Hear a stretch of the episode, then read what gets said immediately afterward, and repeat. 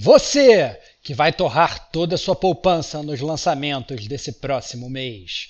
Você que é sempre o último a saber das fofoquinhas do mundo dos games. E você que está morrendo de curiosidade de saber se sua mensagem vai ser lida neste episódio.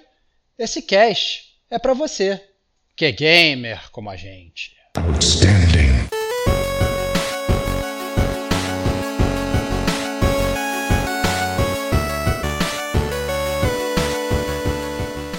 Rodrigo Estevão, Diego Ferreira, Kate Schmidt. Este é o Gamer como Agente News.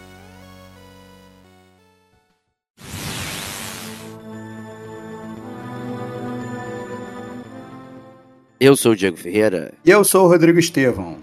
E eu sou Kate Schmidt. Sejam muito bem-vindos à 75ª edição do GCG News, começando o mês de novembro aí, quase no finzinho do ano.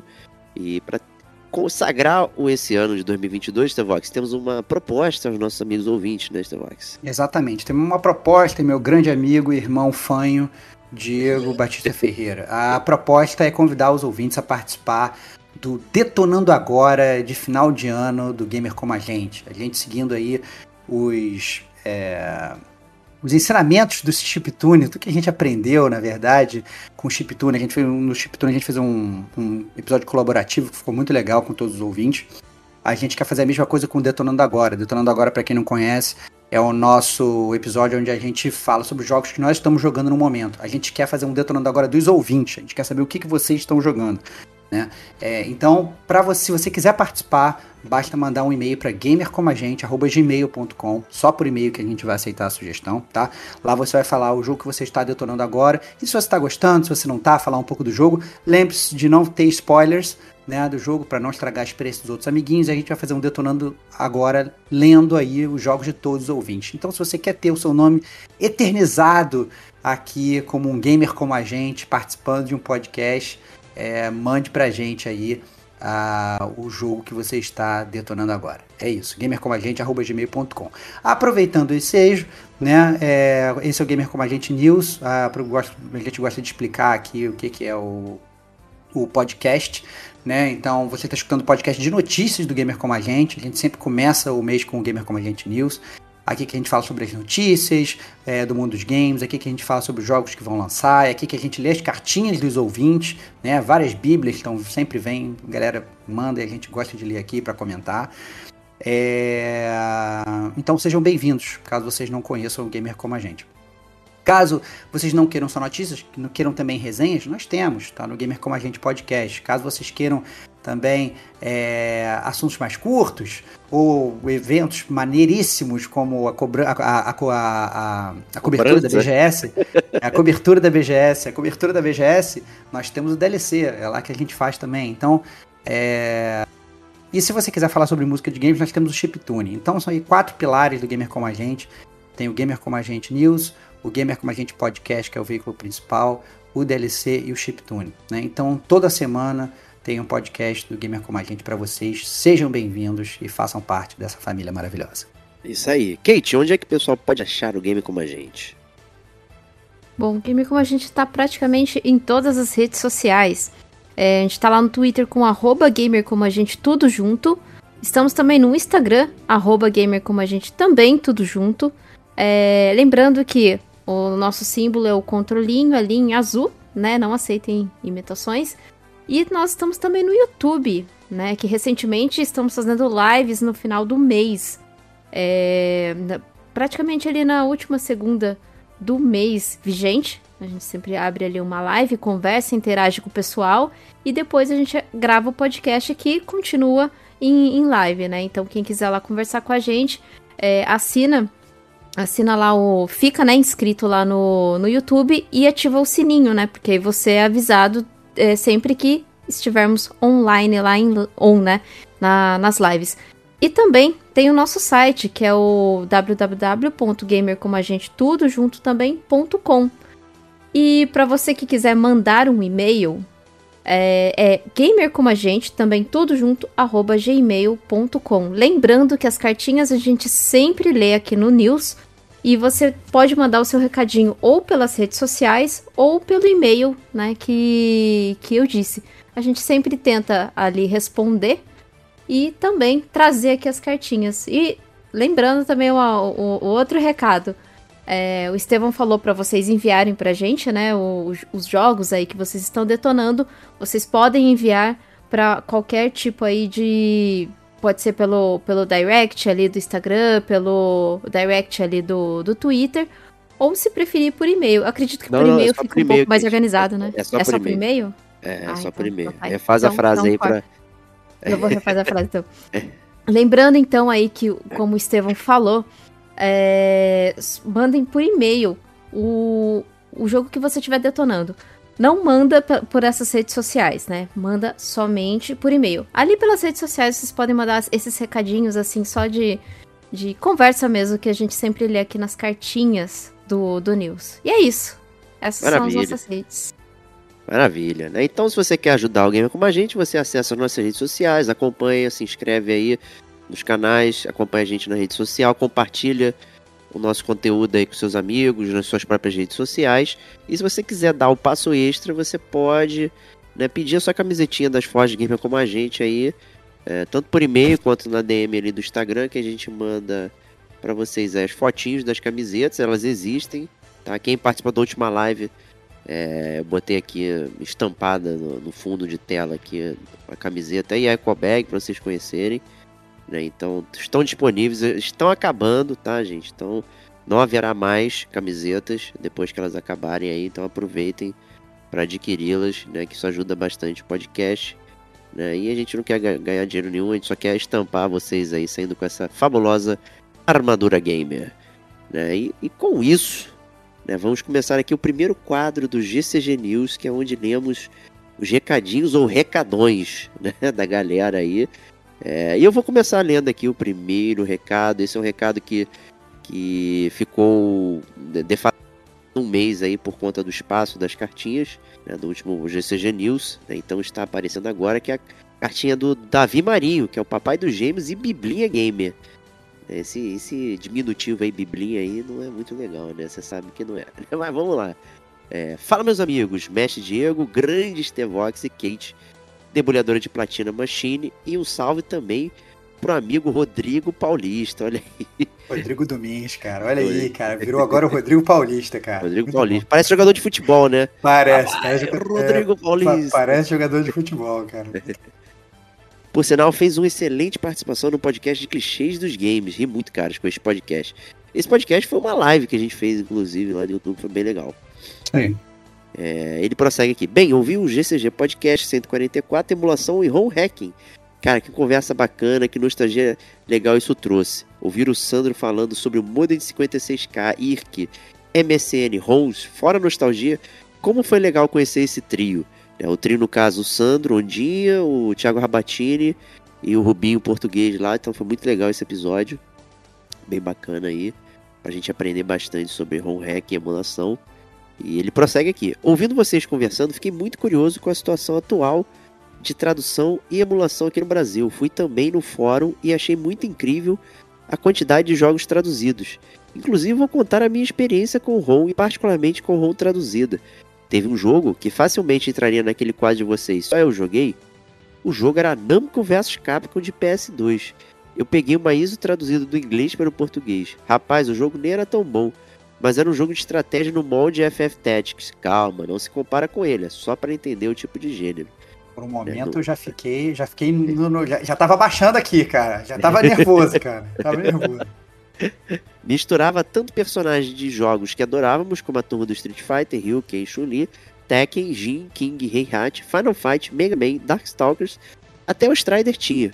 Pois é, o jogo tinha uma tradução meia boca do japonês para o inglês com o menu ainda em japonês. Tive inclusive que aprender com tentativa e erro que cada opção fazia. Mas enfim, eu terminei esse jogo e curti, apesar de tudo. Digno de nota era a música de abertura Subarashiki Shinsekai. Depois pesquisem aí. Aposto que se a turma do Senna tivesse feito ele, minha experiência teria sido muito melhor. Foi sensacional esse cast. Valeu, galera do Senna. Olha aí, tá aí a dica então aí pra, pra, pra galera do Ron Hacking aí.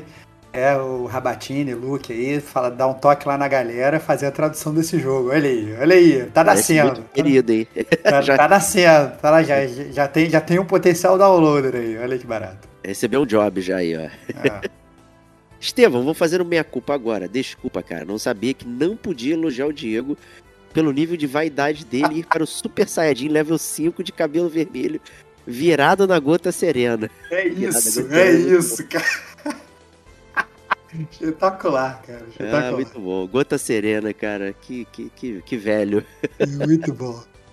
Foi mal, velho. Não vou repetir esse erro. Meus elogios agora serão direcionados apenas pra família gamer como a gente, porque vocês merecem pra caramba. Não, mas, ó, mas brincadeiras à parte, pode elogiar o Diego sim, porque aí ele fica se achando. Aí, aí o que acontece? Quando ele fica se achando muito, eu dou aquelas zoadas, entendeu? Aquela voadora no meio da costela, que aí ele abaixa a bola, entendeu? Então, pode, pode, pode só, só não vai muito, porque senão realmente ele fica muito nível hard. Mas dá aquela elogiada e quando ele começa a se achar, aí a gente vem com a voadora, entendeu? Então é, é uma o dança que funciona. É lindo amar o Sub-Zero brasileiro aí. Triângulo aberto, triângulo aberto. É isso.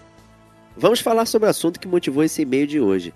Não sei se lembram, mas meu primeiro e-mail a vocês falava de uma mania chata que eu tinha de só querer jogar jogos na ordem da sequência feita. Pois é, graças a Deus vocês me ajudaram a largar mão dessa doidice. Amém. Amém. Amém.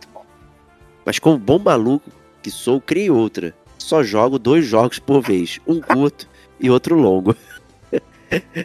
o critério que criei pra mim se o jogo é curto ou longo é simples. Pesquisa o tempo de jogo médio pra terminar ele. Se for maior que 20 horas é longo, e se menor, logicamente é curto. Esse tipo de jogo é sem fazer platina, sem fazer todo subquest.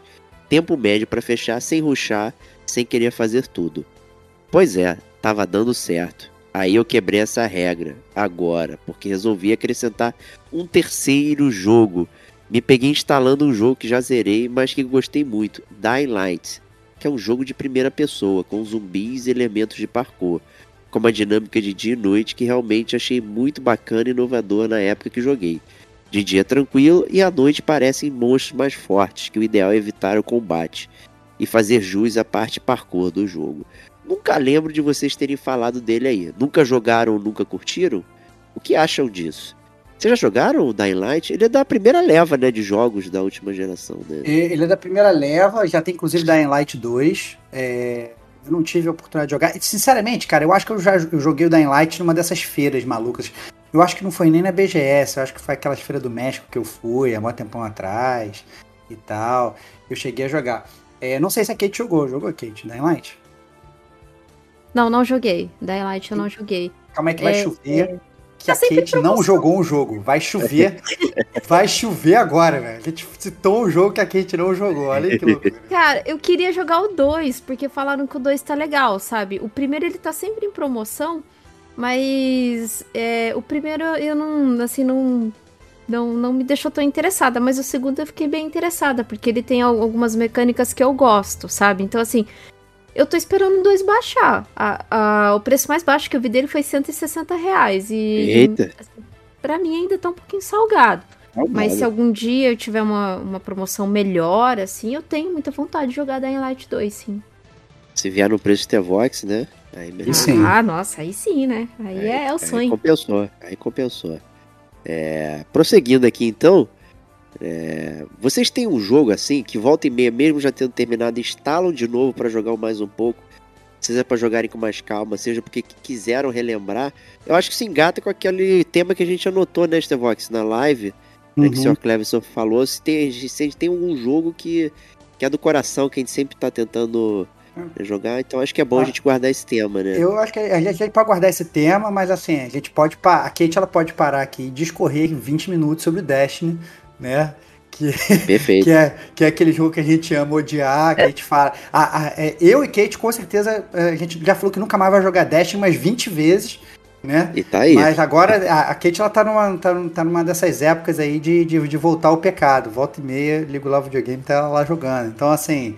É, todo mundo tem, tem, tem esses, esses guilty pleasures, né? Esses, esses, esses prazeres aí que a gente acaba voltando e muitas vezes acaba tomando até tempo de uma jogatina de um outro jogo que a gente não jogou. Sim. Né? E aí é aquele negócio, enquanto você tá curtindo aquela droga ali, é maravilhoso. Nossa, que maravilhoso, estou jogando, que gostoso. No momento que você desliga, fala, caraca, perdi mó tempão, podia estar jogando um jogo novo, né? Então, é, é normal, né? Isso com todo o game. O importante é manter um bom balanço, eu acho. Perfeito. Exatamente. Não, é, é assim, é que teve aquela época que eu tava comentando que os jogos, como os jogos estão muito caros, é, tudo bem, eu tenho. Eu tenho até, assim, alguns jogos que estão ali no backlog e tal. Mas às vezes eu fico com vontade de jogar um jogo de tiro, sabe? E Destiny, assim. É, é um jogo que você atira nos bichos ali e tal. É legal, é, é um, um, um shooter, assim. Prazeroso de você jogar, porque é legal você atirar em Destiny, né? Então eu sempre acabo voltando. E também porque eu converso, né? Tem, eu tenho amigas que jogam, a gente monta uma party ali, fica jogando, conversando. Então, assim, é, é algo até que. Uma questão social, assim, para mim, Destiny. Justo, perfeito. É, então, vamos guardar mais para discorrer sobre isso num podcast temático aí. Que vai ser bem legal. É, e prosseguindo aqui o e-mail. Valeu, galera. Gostaria também de aproveitar para comentar como é interessante que cada podcast que escuto de vocês vou conhecendo mais sobre os nobres integrantes da família GCG. Inclusive que além do gosto pelos games, temos outras coisas em comum. Em um podcast recente, o Tevox soltou que vocês, Diego e Estevão, são contadores. Olha aí. Eu também sou formado em contabilidade e trabalho no RH. Entendi totalmente o comentário sobre os filmes do Diego com as planilhas dele. Aqui também rola isso de vez em quando. É, vale, vale salientar também, então vou te dar, um- vou te dar o meu amigo Biblinha, vou te dar um outro, um outro conhecimento, assim. Quando eu conheci o Diego, ele não era contador, ele era só administrador, apesar dele ser um cara muito craque em contabilidade, saber muito mais de contabilidade do que muitos contadores. O, cara, o Diego é um cara muito bom. E só que ele não era contador. E ele só foi se formar depois em contabilidade num cursinho à distância, de carta. Ele ficava lá mandando umas cartas e tal, não sei o quê, fazia uns balanços fakes por e-mail e tal. E depois ele pegou o diploma dele de contador muito depois. Aí, aí o Diego, o Diego, o Diego é, é, é demais, cara. É demais. O conta, contador é à distância, cara. Olha só que barato. Porra, tu desmoralizou o EAD, né? Que isso, não, pô. Que isso, cara. Eu nem ia falar nada, cara. Onde eu tinha sido, não ia falar nada, cara. Você que tá citando aí, cara. Olha aí. Tô falando que tu se formou à distância, pô. Muito bom. Teve um outro cast que falava que a Kate gostava de corridas. Acho até que correu uma maratona. Achei o máximo isso, porque eu e minha esposa nos conhecemos em um grupo de corrida. E eu sou apaixonado por esse esporte. Depois da pandemia e o nascimento dos gêmeos, tive que parar um pouco, mas em breve vou tentar remediar isso. Kate, continua correndo aí, longas distâncias? Opa, longas, longas assim, de maratona, meia maratona, não. Depois da pandemia, assim, eu parei um pouco de, de frequentar essas, essa- esses eventos de corrida, né? Então eu tenho treinado sozinha mesmo. E eu tenho feito só, assim, 5, 10 quilômetros tal, porque maratona e meia maratona, acho que é, é, você precisa de um preparo muito, muito, muito, muito bom durante uns dois meses, sabe? É uma dieta que você tem que seguir, é todo. um- É, academia, você tem que fazer um pouco de, de academia ali pra você não lesionar. E como a academia também eu não tenho mais frequentado faz um bom tempo. Mas assim, eu tenho vontade de voltar a fazer longas distâncias. Por enquanto, ainda não. Por isso que eu tô jogando bastante coisa. Boa, aí, pronto. Perfeito. Teve um episódio do Diego que falava que ele era pai recente, e eu também, como pai recente, sei muito bem o que ele deve ter passado. Isso é muito bacana, penso até que por conta disso que temos esse sentimento de grande comunidade. Eu lembro agora de uma carta que vocês leram e foi perguntado nela o porquê de vocês aí não falarem de podcast X ou Y, e na resposta de vocês ficou claro porque sua lista de ouvintes aumenta a cada dia. Vocês não vivem disso. Vocês responderam que não falam porque não estão competindo com nenhum podcast e os que você fala, vocês falam é porque vocês conhecem. Foi isso que me chamou a atenção na resposta, que vocês não fazem podcast para lucrar com eles. Grande abraço a vocês, meus caros. Continuem esse incrível trabalho, que apesar de vocês não viverem disso, fazem de maneira tão profissional. PS, quando as camisetas acabarem, bolem algo como patrono do Gamer como a gente. Ou algo assim. Eu gasto R$ 39,90 com uma Netflix que mal vejo. Mas toda semana escuto vocês. Nada mais justo que eu botar nem que sejam uns 5 reais mensais para ajudar que vocês pelo menos não fiquem no prejuízo pagando do bolso, hospedagem de site, etc. Pensem nisso, caras. Bom, pensaria. Ó, mas tem que ser R$39,90, né? Não 5. E aí lá, e tá vendo? Não, Aí. não, dá pra, não dá pra falar essas paradas pro Diego, tá vendo? É por isso que eu falo, cara, tu elogia, o cara fica maluco, cara. O cara fica doido, cara, e começa a vir o tio Patinho girando o olhinho assim com o dinheiro. Pelo amor de Deus, cara, tá vendo? O Di- o Diego é maluco, cara. O Diego é maluco. Não, não, não, não, não, dá essas ideias pra ele, não. A ideia é boa, mas não dá. Tinha que ser assim, 10 centavos. Tinha que ser uma E paradinha 10 assim. centavos, o quê? Tá maluco, rapaz? Olha aí, cara. Pô, que louco. Quero parar de trabalhar, meu. Aí, olha lá, tá vendo? O Diego, o Diego é foda, cara. Pelo amor de Deus. Não dá, não, cara. Só porque você me tizicou, você vai ler o próximo. Bom, a próxima carta é do Lohan Pereira, Pereira via e-mail. Ele falou o seguinte: Olá, queridos amigos do Gamer Como a Gente. Vem por meio deste mandar minha Bíblia Gamer. Mas sem mais enrolação, vamos lá. Primeiro livro gamer como a... Primeiro livro do Gamer Como a Gente, versículo 1. Fiquei um tempo afastado por problemas com a depressão, mas estou de volta mandando a minha Bíblia. Aproveitei esse tempo para maratonar um pouco do Gamer Como a Gente, vamos lá. Primeiramente, sei que a batalha por turnos do Final Fantasy VII ficou meio datada, mas num mundo com tantos action tudo, será que esse tipo de jogo não mereceria um espaço? Sou muito fã desse estilo de jogo por seu esquema de não de não é só o mais forte que ganha, mas sim a melhor estratégia. É, eu acho que, que eu acho muito bom, mas as pessoas às vezes não têm muita paciência, né? É, tem alguns jogos que ainda mantêm, né? Como é o próprio Octopath Traveler, a gente já falou dele aqui no Gamer Como a Gente. É, tem alguns jogos de RPG tradicional japonês que mantém. Só que às vezes eu acho que a galera mais jovem, sei lá, vê às vezes um bonequinho parado sem se mexer, fala assim, "Ah, eu quero andar, eu quero bater, né? Não quero ficar clicando no menu, né? Eu acho que, infelizmente, eu acho que a audiência acaba meio que fazendo o jogo. É, segundo, continua a carta do Lohan. Segundo, RDR 1 e 2, acho incrível o que a Rockstar fez com a história desse jogo, no estilo Star Wars. Afinal, primeiro insere uma história foda, mas que você não sabe como é começou, e agora mostra o começo. E sim, sei que o 2 é um ritmo mais devagar, mas não, eu não dormi. Olha aí, uma boa É, opinião brabo. sobre o RDR. Atacou, É. atacou a gente, hein? É, não, tá com a gente não, pô. É a opinião dele, tá tudo certo. Opinião diferente é pra isso serve Gamer como a gente. Vamos lá. Terceiro, sobre a pirataria. Tem um fato curioso da cidade onde eu moro. Sou de Nova Friburgo, interior da RJ. Aqui tinha uma única loja nos anos 90 de games. E o dono sempre falava que tudo o que ele vendia era original. Adoro isso. Alguns anos se passaram e a Receita Federal fechou o estabelecimento por vender pirataria. Mas não era só isso, o cara era tão canalha que ele fabricava os selos cromáticos mentalizados dos CDs para fingir ser original. E só aí soubemos que tudo que tínhamos na verdade era falsificado. Isso Que foi loucura. vacilo demais, cara. Que loucura, cara, que loucura. Aí isso ocorre muito, né? É, Essa comercialização de jogos piratas, né? Que nos anos 90 tinha uma a cada esquina. É, quarto versículo gamer. Sobre comprar ou jogar, fico no meio termo, porque sempre que tem uma promoção que eu vejo uma queda realmente boa no jogo, eu compro. Às vezes demoram meses, mas eu jogo tudo que eu compro, mesmo que seja um lixo. Vou até o final e no final muitas vezes acabo me divertindo de qualquer forma. Muito bom. Eu acho que o ideal é aproveitar os jogos, né? Então se você está aproveitando, tá, tá tudo certo. É, quinto, sobre games como serviço, creio honestamente que o console Wars logo vai acabar e os serviços serão a nova era, como a Microsoft já demonstrou. É melhor você ter um serviço multiplataforma do que uma plataforma fixa e ficar se travando nela. Mesmo que você tenha exclusivos, isso vai na direção oposta à inclusão de novos gamers e, consequentemente, ao lucro da empresa que perde na venda do console, mas ganha numa constante do pagamento do serviço. Cara, eu concordo 100%. Eu acho que esse é o futuro. Né? O Google já tinha visto isso com o Stadia, só que não deu certo o cloud gaming deles. Né? É que o Google tem o toque de merdas, né? É. É, exceto por fazer o buscador mais usado por toda a humanidade. É, né? a única coisa que funciona direito. O que é isso, cara? Você como contador não ama o Google Sheets, cara? Fala aí. Ah, tá louco, meu? Google Sheets horrível, meu irmão. Caraca. Horroroso. cara. É... Lohan continua. Agora contando como conheci vocês, eu estava procurando podcasts que falassem sobre a lore de alguns jogos, e quando procurei lore do Dark Souls no Spotify, eis que a primeira opção que apareceu não era vocês, mas não gostei. E fui procurando e no 13º podcast achei vocês e foi amor à primeira ouvida.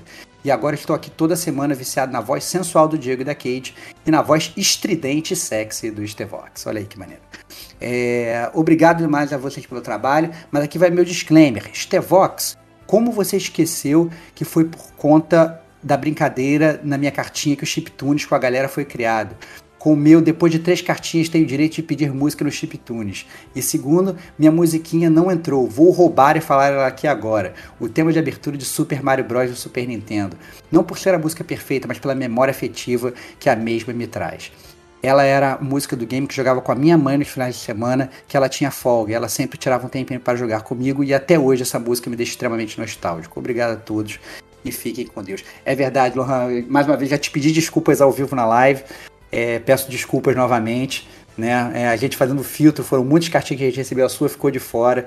E é verdade, muito obrigado aí por ter mandado, muito bom saber. E esses, para mim, eu tô, tô, tô contigo, assim, as, as melhores músicas de videogame são as músicas que evocam algum sentimento, às vezes até fora dos jogos, né? Então a gente tem uma memória afetiva que a gente leva com a gente, né? Então esse momento seu com a sua mãe é uma coisa que né, ninguém nunca vai tirar de você e o Mario tá lá presente, né? Então realmente isso é muito, muito maneiro. E ele termina falando: PS, desculpem a Bíblia, mas fiquei sem escrever por conta dos problemas. Mandei tudo de uma vez. PS2, por que vocês não fazem o detonando agora da galera, já que o chiptunes deu certo? Já estamos fazendo. Olha, Olha aí, cara. só, cara. Essa é uma sinergia, cara, de um bom ouvinte, cara. Olha aí, cara, que loucura. Já estamos fazendo. Aguardamos suas cartinhas. Mais uma vez, fazendo aqui o disclaimer: gamercomagente.gmail.com mande o jogo que você, ouvinte, está detonando agora, que nós vamos fazer o detonando agora dos ouvintes. É isso. É, fazendo disclaimer, né? A carta do Dolohan foi uma que ficou retida no último mês que não lemos, né? E aí, por não termos lido, a gente não leu essa inserção aqui do PS2. E É, aí eu nem- falamos. Eu nem, leio, eu nem leio as cartas, eu, só, eu tô lendo a carta ao vivo agora pela É, primeira vez. é. Eu, gosto, eu não gosto de me spoilerizar, só o Diego que se spoileriza com as cartas. Eu não me spoilerizo, eu leio aqui eu não tenho nem, nem, nem chance de reação, é muito bom. Então é isso aí. Então, Lohan, obrigado aí. E maravilha, continue nos acompanhando. Kate, leia o próximo e-mail, por gentileza. Próximo e-mail é do Kevin de Jesus, via e-mail mesmo. Caros amigos gamers, é com grande prazer que escrevo novamente. Primeiramente, queria agradecer o carinho que vocês têm com os ouvintes, mas especificamente o carinho que eu recebo, e saibam que é recíproco. Depois de ter minha primeira cartinha lida pela grande Kate Machine, muito obrigado, Kevin. A Que a segunda Kate tá tenta ser agora. machine pra. É, eu tô, tô- Como eu já falei anteriormente, ó, eu tô abrindo mão das minhas corridas ali longas pra poder trazer jogos bons e ruins também, né? E aí? Ele continua aqui, ser respondido no Instagram e também na primeira live que participei, vejo que o gamer como a gente é realmente uma grande roda de amigos. Até porque eu nunca tento interagir com os produtores de conteúdo que eu consumo, principalmente usando minhas redes sociais reais. A vergonha do vácuo é menor se for em uma conta fake. Mas com vocês do GCG é diferente. Realmente parece que escrevo para amigos e amigos que têm todo o direito de estarem errados em relação ao Red Dead Redemption 2, melhor jogo já feito. Ó, de Segundo três Kevin. cartas, duas cartas já falando que o RDR2 é o melhor jogo já feito, hein? Olha aí, hein? É, olha Tá aí. ó. incomodando, hein? Olha o Tá trem, olha, olha o trade, ó. A gente tá, tá botando o dedo na ferida da galera. Olha aí que loucura, cara. Eu acho que, que isso é uma deixa pra fazer um podcast para É. Red Dead Redemption 2. Não, total, não, mas eu tenho que voltar a jogar, eu tenho que voltar a jogar. Eu tenho, eu tenho, gravar- eu tenho- Dead Redemption não acabou. É, eu vou gravar essa noite o podcast, que eu vou tirar o meu, meu sono. né? Olha aí, cara, que loucura. Não, assim, eu, assim, eu tenho vontade de terminar, cara. Tenho vontade de terminar, tem mesmo. É, Mas eu, eu, sinceramente, o que tá me dando agora é preguiça, porque eu acho que se eu tiver que jogar, eu vou ter que recomeçar do zero.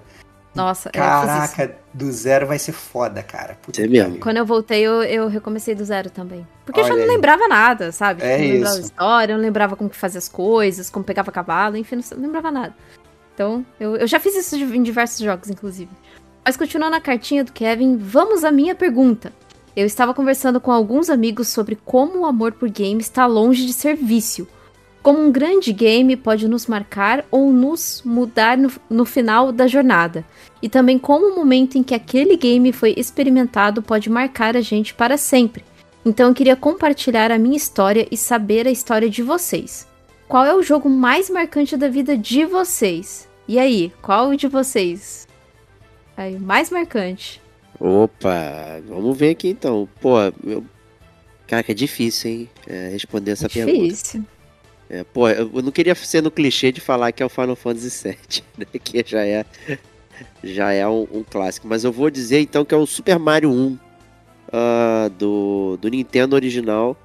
É, na época eu não tinha jogado nada parecido, então quando eu, dei play e aquela música legal, com os gráficos muito maneiros, diferentes, com a movimentação, a tela em scroll é, agilidade em pulo, tudo aquilo era assim muito. É, assim. Eu fiquei embasbacado, né? Jogando o, o Mario 1, assim, é, foi uma, uma coisa que me marcou muito. Como, como que os videogames poderiam ser muito legais, assim, muito maneiros. E muito diferentes das coisas que tinham na época. Né? Eu vim de um Atari e tudo mais. Ali, uma primeira geração de jogos Nintendo, e de repente ver o Mario 1 assim foi foi assim inacreditável, foi muito foi muito diferente assim, acho que me fez gostar muito mais de videogame do que do que eu já gostava, né? Então acho que por, por isso aí já, já foi muito marcante. Né? E você, Kate, que, que aproveitando para responder a pergunta dele aí. É, pra, é, assim, eu não sei se eu já comentei aqui nesse podcast, no podcast do Gamer Como a Gente, né? Pra quem não sabe, eu participo de outros podcasts também. É, que eu tenho, eu tive épocas assim da minha vida com videogames. E normalmente eu separo os jogos marcantes da minha vida por épocas, né? Porque a gente muda muito perspectiva, né? A gente absorve muita coisa, a gente leva, a gente tem uma, uma carga emocional muito grande em cada, em cada momento da nossa vida. Mas eu acredito que o mais marcante mesmo seja da minha infância ali, sabe? Quando eu tinha o Mega Drive e a minha mãe jogava comigo é, Sonic. Né? Então ela pegava ali jogava com o Tails, às vezes eu jogava com o Tails, ela com o Sonic. Então eu achava. Esse momento eu acho que eu sempre vai ficar muito marcado na, na, na, minha cabeça, assim, sabe? Então, assim, o momento afetivo marcante da minha vida é esse, com o Sonic. E também o momento afetivo com o meu pai é ele indo comprar um Nintendo 64. Ele comprou um Nintendo 64 usado. Eu lembro que ele viu num anúncio, eu fui junto com ele buscar o Nintendo 64, a gente testou tal. E foi uma alegria imensa, assim. Então, eu tenho esses momentos marcantes que são momentos, assim, bem comfort para mim. Agora, se você chegar a falar, não, um jogo que realmente marcou sua vida, é óbvio que eu vou falar um jogo mais recente, sabe? Que é onde eu conheci meus amigos, que é Destiny, o Destiny e Destiny 2, né? Tanto é que eu estou aqui conversando com vocês por conta do Destiny. Olha então, eu roubei cara. pra caramba, né, Diego? Roubou muito. Nossa, mãos ao alto aí, ó. e você, Estevox, conta pra gente aí o jogo mais marcante da sua vida na última semana. Cara, puta, agora foi muito pego de surpresa, cara, agora, por essa pergunta. Cara, eu, eu zerei Returnal, né, recentemente. E, é, e eu gostei bastante do Returnal, foi uma grata surpresa. É, o, a história tem, tem, tem uns plot twists bem interessantes que eu não estava esperando. E eu diria que eu fiquei bem surpreso com o jogo e gostei bastante. É, eu diria que, que foi, foi a minha surpresa aí recente que eu tive.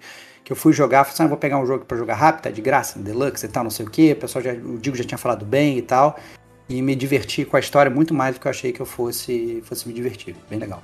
Boa, boa. Então, beleza. Kate, prossiga então com a cartinha. Então, prosseguindo aqui com a cartinha, que acredito que é a experiência dele que ele vai contar, é o jogo mais marcante de toda a minha vida, não só o jogo, mas também o momento em que eu joguei, é o Zelda Ocarina of the Time. Meu pai sempre foi um amante de videogames e chegou lá em casa com um Nintendo 64. Lembro até hoje de tirá-lo da caixa junto com a fita do Zelda e Mario Kart. Olha que maravilha, os dois jogos que ele já ganhou assim de cara, né? Praticamente os melhores jogos do 64. Eu tinha 5 anos na época e pouco depois meus pais se separaram. E após o divórcio, ele não foi um pai presente como poderia ter sido. Em poucos momentos de pai e filho, o Zelda Ocarina sempre era citado e isso nos aproximava muito, pois na época nunca tínhamos conseguido zerá-lo. O que torna esse jogo tão especial são os momentos em que eu mais assistia do que jogava, mas estava junto do meu pai, me divertindo bastante. Lembro até hoje de sentar no sofá junto ao meu pai e minha prima, meu pai jogando e minha prima com um dicionário inglês-português para traduzir os diálogos, na raça mesmo, já que infelizmente havia muitos textos e não estavam em português. Engraçado como a Nintendo não mudou muito de lá pra cá. pois é, amigo. não mesmo. Lembro também que eu só podia jogar que é, só podia jogar com ele em casa para não correr o risco de apagar o save da fita, como eu já tinha feito. E quando ele jogava, eu só assistia aquele jogo maravilhoso e ouvia suas músicas. Eu jogava escondido durante a madrugada, lembro de jogar muito o jogo no mudo para ninguém acordar, e é óbvio que não saía, não saía do lugar, já que o jogo era em inglês e eu não sabia nem ler ainda. Então eu gostava de ver meu pai jogar e graças ao dicionário de minha prima, a gente conseguiu avançar na história. Essa lembrança boa sempre ficou na minha cabeça e muitos anos depois eu baixei o Ocarina no celular, achei um Room PTBR, ó, e zerei o jogo. Foi uma das experiências mais loucas da minha vida por conta dessa carga emocional e da nostalgia. Esse acontecimento rendeu muitas conversas com meu pai. Cheguei a baixar no celular dele também, mas nem sei se ele zerou porque não tinha, não tinha controle para o celular. Eu zerei com controle digital. Então, Zelda Ocarina of Time é o jogo da minha vida e da relação com meu pai, que infelizmente faleceu em 2018. Mas não só o Ocarina, também conversávamos sobre todos os Zeldas que saíam, e eu assisti alguns vídeos de outros jogos da franquia para a gente conversar sobre eles. Infelizmente, nunca jogamos outros Zeldas, porque o Nintendo 64 foi o único console da Nintendo que tive. Cheguei a, jo a jogar o Majora's Mask, mas não zerei. O amor pelos games que herdei dele, obviamente, passarei para meu filho ou filha quando eu tiver um. E sem dúvidas, o, o jogo obrigatório para ele zerar será Zelda Ocarina of Time. Não só por, esse, por essa história que compartilhei com vocês, mas também porque é um jogo excelente. Lembro que minha cabeça explodiu ao ver o Link retirar a Master, a Master Sword da pedra dentro do castelo e ficar adulto. Foi um momento indescritível. A minha roubadinha vem agora. Minha música favorita é Seria Song. Acredito que fala Seria. E essa é do meu chiptune que eu esqueci de mandar. Escolhi ela, mas para mim todas as músicas são sensacionais. Seria Song é a mais marcante porque acompanha a gente do início da jornada do Link e como tra traduzir, pa tra traduzir palavra por palavra deixa o jogo infinitamente mais lento. Passamos muito tempo na vila Ko Kokiri, né? Kokiri? No Kiri. início do jogo e muito tempo ouvindo essa música.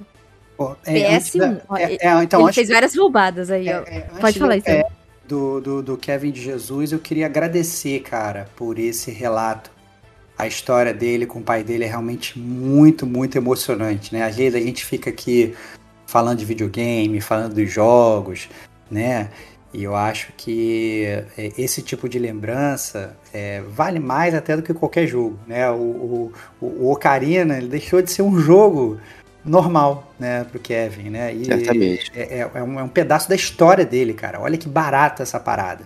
Né? Isso, obviamente, pode acontecer qualquer coisa. Pode ser com um filme, né? pode acontecer com um livro, pode acontecer com um jogo, né? pode ser com um passeio que você faz, uma viagem que você faz. E é muito bom a gente valorizar esses momentos e guardar para sempre, né? Então, e, e, né, e ter mandado isso pra gente, ter partilhado esse momento com a gente, realmente me deixa muito feliz e emocionado. Parabéns aí pela sua memória gamer, cara. Isso, isso realmente é muito, muito legal. Legal meu. Obrigado por compartilhar com a gente essa história. Bom, é realmente, assim como eu também falei um relato é, do que eu jogava com a minha mãe. Assim, minha mãe e meus pais ainda são vivos, né? Mas eu tenho certeza que, que é, essa coisa de videogame, quando a gente joga com os pais, é, é uma coisa que realmente, né, marca bastante. Mas legal. É, e prosseguindo aqui, a roubadinha que ele deu 4, 4 PS, tá? Da carta. Então vamos ao PS1. Hashtag volta Serginho, mestre do Pix Conde, grava falando baixinho, debaixo da cama. Saudades de quase afundar o fone dentro do ouvido para conseguir ouvi-lo.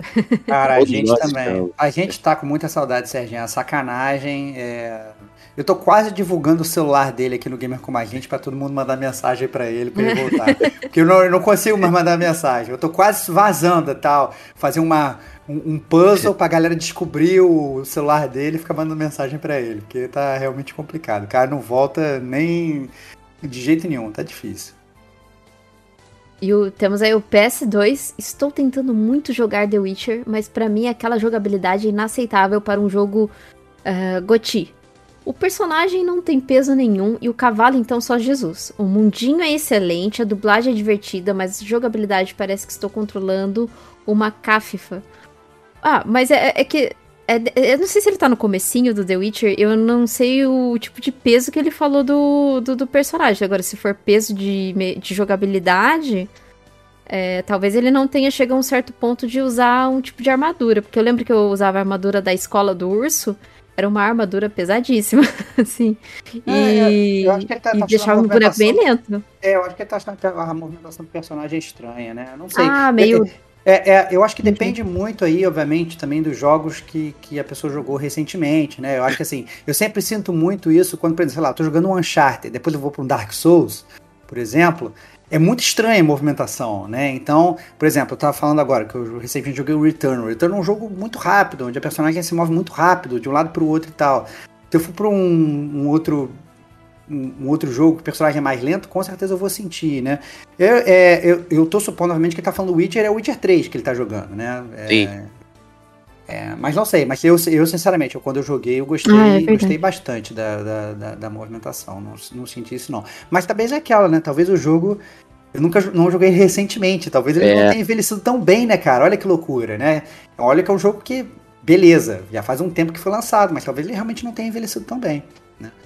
É, é isso. voltar a jogar para ver como é que tá. Sim, verdade. É, é, inclusive ele tem uma versão do Nintendo Switch, né? Disseram que é uma boa versão. É, o 3, né? Sei lá. É, PS3 Estou completando só dois meses como ouvinte do podcast e já tenho essa sensação de que somos grandes amigos. O trabalho de vocês é fantástico. Muito bom. Por isso, por isso que o podcast tem esse nome, é Gamer como a gente. É, a gente tenta sempre abranger aí o, os ouvintes, é, os recadinhos que, que vocês mandam. Por isso que a gente sempre tenta ter esse contato, né? Porque, né, como um todo, gamer como a gente. É esse é o nosso objetivo. E PS4, a última roubadinha aí do Kevin. Estou aguardando um cast especial sobre Infamous Second Son. Será que rola? E aí, rola?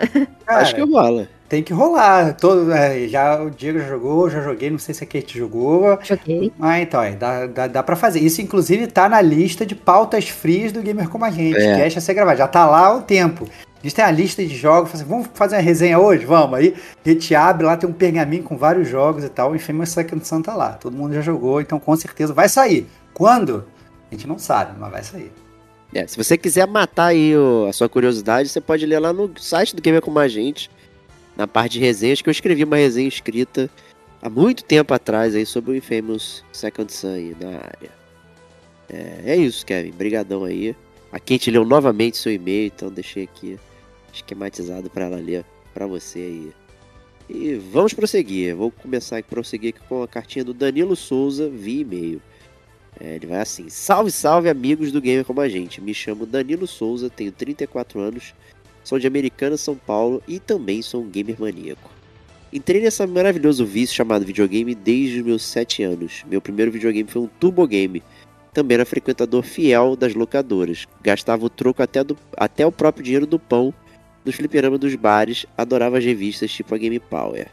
Aliás, saudade dessa época onde nos aventurávamos para encontrar aquele joguinho que víamos nas revistas, madrugava nas locadoras para alugar aquela fita disputada por todos e aquelas conversas no recreio da escola para falar pro seu amiguinho que o jogo você tá jogando. Saudades. No Ganha Como a Gente não tem saudade, tem detonando agora, olha aí. Ó. É isso, Esse é isso. quadro pô. aí, meu amigo. Tá aí, então. Tá. Cadê o jogo que você tá detonando agora, é. Danilo? Manda pra gente, gamercomagente.gmail.com, pô. Conta pra gente. Sou o tipo gamer que curto jogar todos os tipos de jogos. Quando um jogo tem uma gameplay ruim, eu vou pela história.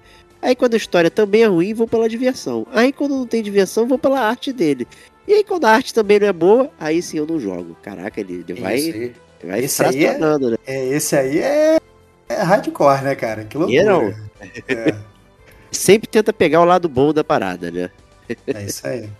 Bem, estava procurando um podcast sobre games e vi um controlinho maneiro azul, aí referência a Kate, que sempre fala não aceite imitações. Né? Cliquei para ver, fui para o primeiro episódio do podcast e pronto. Já me pegou porque falava de um game que fez parte da minha infância gamer, Final Fantasy VII. Comecei a ouvir, e aí já era, virei fã de vocês. Resolvi procurar vocês nas redes sociais e tomei um susto. Tipo, como assim um podcast desse não ser muito reconhecido? A gente é bem reconhecido por vocês que mandam cartinhas aqui. Isso aí já deixa a gente bem feliz. Mas eu entendi o seu ponto aqui. É, sinceramente, eu fiquei surpreso um podcast foda sobre games melhor que muitos por aí que tem milhares de seguidores não ter a fama que merece. Aí, tá, eu acho que essa questão, assim, a gente tem muitos ouvintes, a gente vê pelo, pelo, pelo rating do Spotify, inclusive, isso é muito legal. Só que a grande verdade é que a gente não investe muito nas redes sociais, né? Então, é. se for olhar o Instagram da gente, a gente posta uma story vez ou outra, né? A gente, a gente posta um post vez ou outra. Mas até por conta de eu e o Diego, a gente, né, não ser a nossa profissão, a gente tem outros trabalhos e tal. Aqui a gente também trabalha e tal. A gente faz isso aqui por puro hobby. A gente não ganha dinheiro é, acaba que a gente não tem tempo para se dedicar. Se a gente precisa que fosse o nosso trabalho, se a gente ficasse né, 8 horas por dia trabalhando no gamer como a gente, dá para fazer post, dá para fazer mais de um podcast por semana, dá para fazer várias coisas. Só que infelizmente não é o caso, né? Então, é por isso só que a gente só faz um podcast por semana, por isso que a gente faz, a gente faz o que dá para se divertir também, para ter um pouco de, de, de, de, desse espacinho gamer aqui. Então, é explicado, né? A gente não investe tanto nas redes sociais. Exato, é isso aí. Pô, só agora que a gente veio investir na live, né? Então já era algo uhum. muito cobrado, né, pelas pessoas e só agora que a gente conseguiu enfiar dentro da nossa rotina de forma que a gente não alterasse muito eh, as nossas coisas. Então essa que é a justificativa aí. Tá, mas obrigado por pensar assim que a gente merecia um grande reconhecimento aí por parte do das redes sociais e público. É, Vamos lá. Mesmo assim, vocês são incríveis. A começar pelo mestre Diego, ó, começando por elogios a minha aí, Stevox. Aí, começou, começou mal, cara. Pô, não pode, Danilão. Não pode, que eu já expliquei, cara. Não dá, cara. Você vai ficar insuportável, cara. É... Vamos lá. Vamos, vamos lá. lá. vamos ver os elogios pro Diego. Um cara que parece ser um super amigo, aquele cara que separa briga de amigos. Um gamer que joga aquele jogo que ele não foi muito com a cara, mas como foi um amigo que indicou, ele vai lá e joga. Perfeito aí. Mentira, mentira, ele não faz isso, cara. Eu já indico vários jogos pro Diego e ele não joga nenhum, que quem faz isso sou eu, cara. Eu que Mentira. jogo tudo que ele manda, cara. Olha que tá safado. Que safado, cara. Que safado. um gamer que preserva a primeira diversão que o jogo oferece e, pelo que eu vi nas redes sociais, um grande pai de família que consegue manter as duas paixões, a família e os games. Stevox deve ser aquele amigo que alegra a rodinha de amigos. Um cara do bem, pena que é flamenguista. Stevox. É absurdo, pô. Sou campeão, pô. Sou campeão. respeita, respeita. um gamer que adora um desafio e quando gosta de um jogo pesquisa tudo sobre ele. Um cara que não gosta de redes sociais. É isso aí, cara. Isso aí, sou eu mesmo. Diego Domingues, como Diego, um ótimo pai, torce pro melhor time do mundo. Olha um gamer aí. assim como eu gosto do mundo. Olha aí o corintiano aí, cara. Já, já, já descobri, já descobri qual o Daniel. Já entendi, tá magoado comigo porque perdeu a Copa do Brasil. Entendi, é verdade. Entendi, entendi. Um gamer assim como eu, que gosta de mundo aberto, explorar ele, aquele amigo de resenha. Serginho, amante do jogo de terror, assim como o Stevox, quando curte o jogo, vai atrás para saber de tudo sobre ele. Eu queria ter a calma que o Serginho tem quando fala. Isso seria muito bom numa discussão. Todos nós, todos nós. Kate, deve ser muito bom conversar com ela sobre games, porque ela mostra a emoção e sentimentos que o jogo oferece. Isso é muito gostoso de discutir. É quase parecida comigo, gosto de vários jogos diferentes e de explorar muito aberto. Enfim, o, é isso, pessoal. O único defeito é Assassin's Creed, né? É. Todo mundo tem um, né? Verdade. Então é isso, pessoal. Queria escrever mais, mas estou morrendo de sono. Fiquem na paz. Até mais. É isso. Obrigado pela cartinha, Danilo. Muito maneiro, muito maneiro. É, perceber, na verdade, como é que os ouvintes percebem a gente, cara. Realmente emocionante. É, isso é legal mesmo. É. E obrigado aí pela, pela, pelas suas percepções. É, Estevox, leia a próxima aí, por gentileza. Próxima carta do Reinaldo Elis via e-mail. Falou o seguinte: Olá, povo. Antes de mais nada, obrigado pelo episódio sobre a BGS. Tenho que dizer que o programa que fizeram foi único. E o melhor de, é o melhor de todos que cobriram o evento. Olha aí que legal.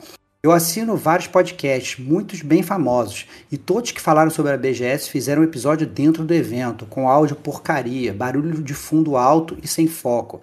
Parece que o povo ficou maravilhado com estar no meio da multidão e no lugar de fazer o episódio ficavam falando com a galera ou saindo do tópico para falar que legal era estar reunido e coisas do tipo. Enfim, a versão que vocês fizeram é de qualidade e muito mais informativa. Olha aí, cara. Obrigado. Gamer como a gente style, é isso aí, muito bom. É, e também gostaria de adicionar que eu não os reconheceria se eu, se eu estivesse no evento, falha minha, mas eu não conheço a cara de vocês. E não é só como vocês. Não, e não é só com vocês. Eu não conheço a cara de quase ninguém dos podcasts que eu escuto. Afinal, são podcasts.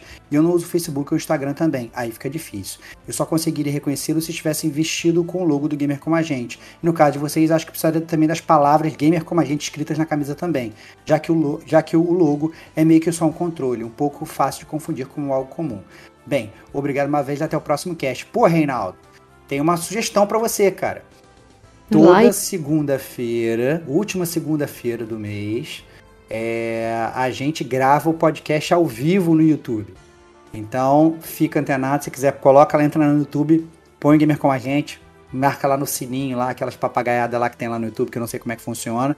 Porque quando chegar no- na última segunda-feira do mês, é, você vai receber a notificação, você vai poder entrar. A gente, antes de gravar o podcast, a gente entra para conversar com os ouvintes também. Então a gente fica trocando ideia com os ouvintes, é muito legal. É, ler os comentários de vocês, fica realmente uma conversa ao vivo, em tempo real. Né? E obviamente você vai ver a nossa cara. Né? No site também, tem as nossas fotinhos lá. Né? Se entrar em gamercomagente.com, tem lá a equipe, tem as fotinhos da gente também. Mas se você entrar lá no- na live é muito mais legal, porque você não fica só vendo a nossa foto, né? Desculpa, ninguém aqui é Mona Lisa. Não quero que você fique só né, entrando pra ver a nossa cara. Entra pra conversar, porque a gente gosta de trocar ideia. É isso. É isso aí, beleza. Obrigadão aí, Reinaldo. Obrigado aí pelo elogio.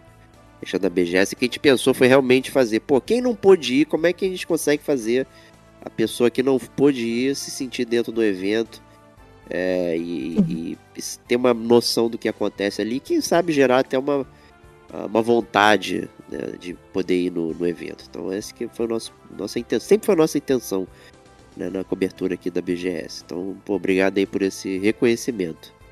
Né? E, Kate, leia o próximo, por gentileza. O próximo é o Rafael Gomes, via e-mail. Ah, ele diz o seguinte: Salve, salve, amigos do Gamer como a gente. A cartinha de hoje é para enaltecer o trabalho do podcast e como ele me ajudou a jogar mais videogame.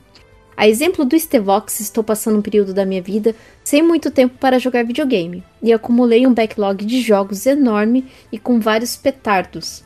Ah, The Last of Us 2, Ghost of Tsushima, Bloodborne, Death Stranding, Dark Souls 3, The Witcher 3, The Last Guardian, Fallout 4, entre outros. Tive um ano de 2020 muito ativo, platinando três jogos, detonando vários outros que estavam no backlog. Provavelmente o ano que joguei mais jogos diferentes. De 2021 para frente, para o fim da minha graduação, é, fazer TCC é um parto. E o novo emprego, o tempo foi ficando cada vez mais escasso. Joguei pouquíssimo em 2021 devido a esses fatores. O tempo que me restava eu queimava jogando algumas partidinhas de FIFA ou de Call of Duty online, mas não conseguia ânimo para encarar uma campanha como as campanhas dos jogos que citei. Decidi então ouvir o podcast completo do GCG sobre alguns jogos do backlog, com zona de spoilers e tudo, e isso me motivou a dar uma chance pro meu eu gamer que ama detonar jogos e experimentar coisas novas. Ouvi podcasts completos de Dark Souls 3, Bloodborne e The Last Guardian e resolvi voltar a jogar justamente com um dos Souls-like, o Bloodborne. O começo foi um pouco frustrante, mas ouvir o podcast foi fundamental para me fazer não desistir do jogo e jogar até eu me habituar ao gameplay. Me maravilhei com o gameplay, ambientação e história do Bloodborne e praticamente platinei o jogo. O estilo agressivo se encaixou muito com o meu estilo de jogar e tornou a jogatina muito agradável. E lidar com a frustração das mortes foi muito tranquilo depois de acostumar com a ideia de que morrer nesse tipo de jogo é mais do que normal e inclusive me ajudou a morrer menos. Você, Logo depois- Você, só, só para parênteses. Pode, pode, Rafael, pode você está jogando certo os jogos da série Souls. Parabéns. É assim que se joga. Morrer faz parte do jogo. Parabéns, cara. Muito bom. Exatamente. É, é, morrer é, é um aprendizado É- para que é na isso. próxima vez que você voltar ali, você já sabe, já espera, né? É isso. É O- isso. o- você não morre mais para aquilo, né? E, e aí, uma coisa acho que eu acho legal do, do Dark Souls, assim, é um comentário só Kate aqui. Que o Dark Souls, você não fica nervoso porque você morreu. Porque se você morreu, foi erro seu. Não foi o, a- a- o bug do jogo, ou se não. É ah, não.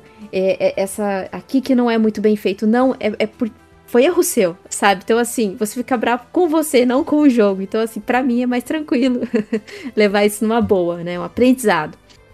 Mas continuando aqui a cartinha, logo depois resolvi encarar o The Last Guardian e nesse a frustração com o gameplay me pegou mais. Mas novamente, o podcast do GCG sobre o jogo me ajudou a não desistir e ir até o fim. Me ajudou a entender a pegada do jogo e o que esperar desse gameplay. Viver essa jornada foi incrível, a história do jogo é incrível e a ligação do nosso personagem com o Trico é incrível. Valeu cada instante jogado com aquele final. Agora estou encarando a jornada em Dark Souls 3 e sofrendo o mesmo que sofri no começo de Bloodborne, mas pelo motivo contrário. Devido ao meu estilo de jogo ser agressivo demais, para o pace do jogo, estou tentando adequar e chegar ao nível ideal de agressividade para o estilo mais cadenciado do jogo. O desafio de detonar um jogo tido como difícil e me sair relativamente bem está sendo uma motivação extra. Extra, ansioso para detonar mais esse game e seguir detonando os jogos do meu backlog. Obrigado, GCG, pelo trabalho incrível que fazem com podcasts e poder ouvir vocês falando dos games me ajudou muito a alinhar minhas expectativas e poder jogar com mais prazer. Graças ao podcast, estou voltando a jogar mesmo tendo menos tempo disponível. Isso por si só já me deixa muito feliz. Vida longa ao GCG. E um abraço. É isso. Isso aí. Muito, muito legal a cartinha do Rafael. É muito, muito legal, legal, saber que você voltou a jogar, graças ao Gamer com a gente. A gente fica muito feliz. É... Outro jogo também da série Souls que talvez você goste, que também tem o pace mais agressivo, que a gente já gravou o podcast aqui, é o Sekiro, né? O Sekiro para os íntimos. Então, é, vale a pena. Ele é totalmente diferente do Bloodborne, totalmente diferente do Dark Souls 3.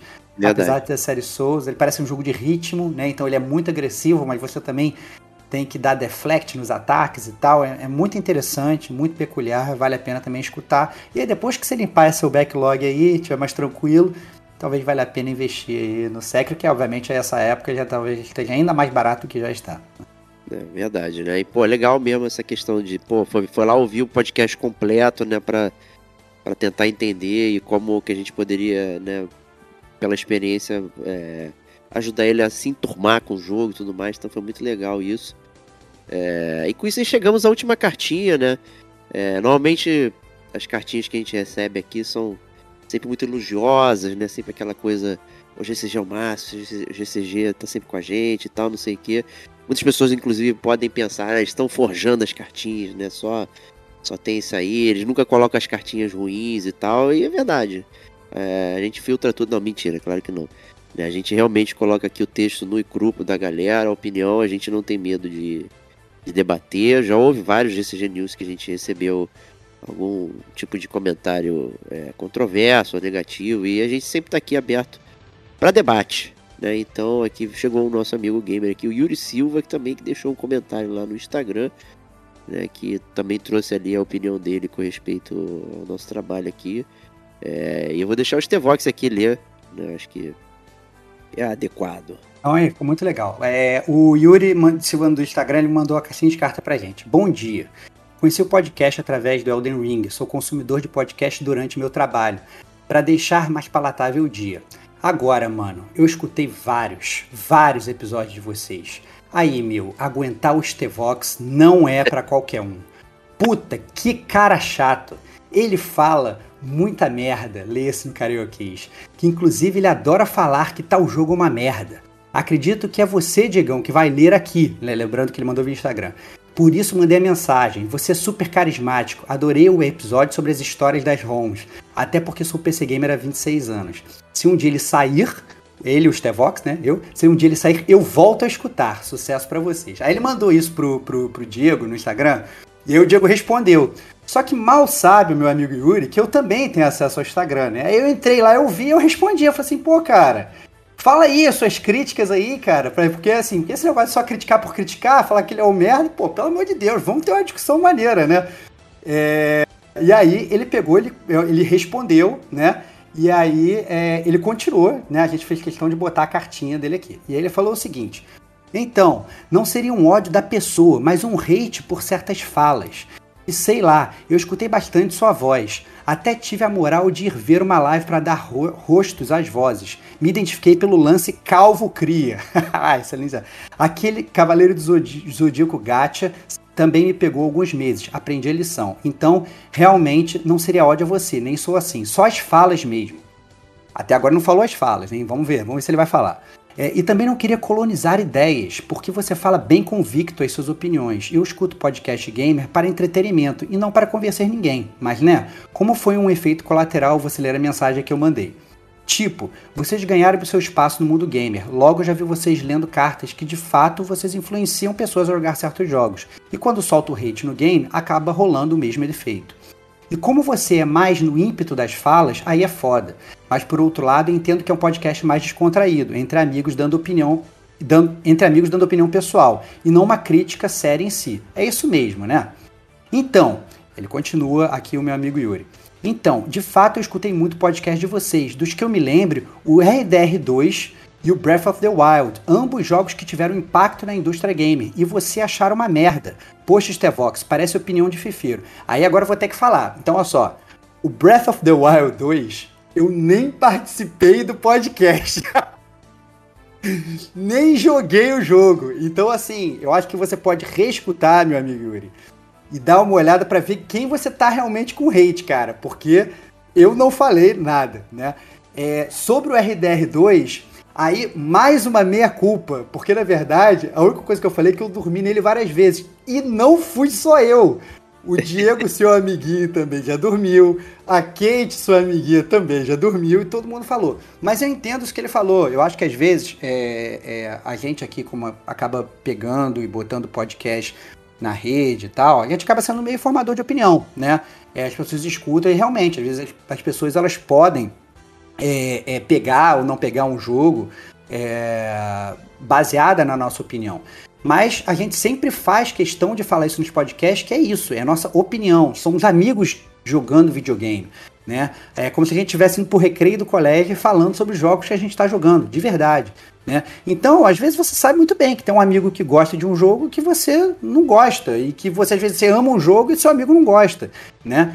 E a gente fala disso, a gente, inclusive, a gente fala, cara, olha, eu, o jogo, ele funciona para mim por causa disso, disso e disso. Se você é mais ou menos assim, cai dentro. Se você não é, cai fora. Mas, obviamente, a gente sempre deixa muito aberto para os gamers escolherem, a gente sabe, né? E, e, e, pelo contrário, a gente sempre valoriza o bom debate, né? Pra gente poder, é... inclusive, várias vezes aqui no próprio Gamer Como a Gente, eu mudei de ideia no meio do podcast né? As pessoas dão ideias, aí eu pego, já mudei de ideia, como também o próprio Diego também já mudou de já ideia mudei. no meio do podcast, né? Isso ocorre com frequência aqui no Gamer com a gente, né? É, é, e aí ele continua, tipo eu, não gosto de Dragon Quest, preguiça só de pensar em jogar, mas entendo que o jogo é bom e muita gente ama. Depende, cara, o Dragon Quest não é bom para você. Essa é a grande verdade. Então, assim, é, e tudo bem não ser bom para você. Não é, não é porque você vai falar que o jogo é bom só porque todo mundo ama. Para você, o jogo não é bom. E se te perguntarem é, é, se você gosta, tem que falar que você não gosta, entendeu? Até porque, na verdade, vamos lá. É, digamos que eu tô aqui falando aqui, alguns games se identificam com o meu estilo de jogar, né? E eles podem falar, poxa, olha, o Stevox, ele gosta de todos esses jogos que eu também gosto. Ele não gostou desse, talvez não seja bom, né? Ou o contrário, pô, já que ele gostou de todos esses, talvez esse jogo que ele gosta, talvez seja bom também.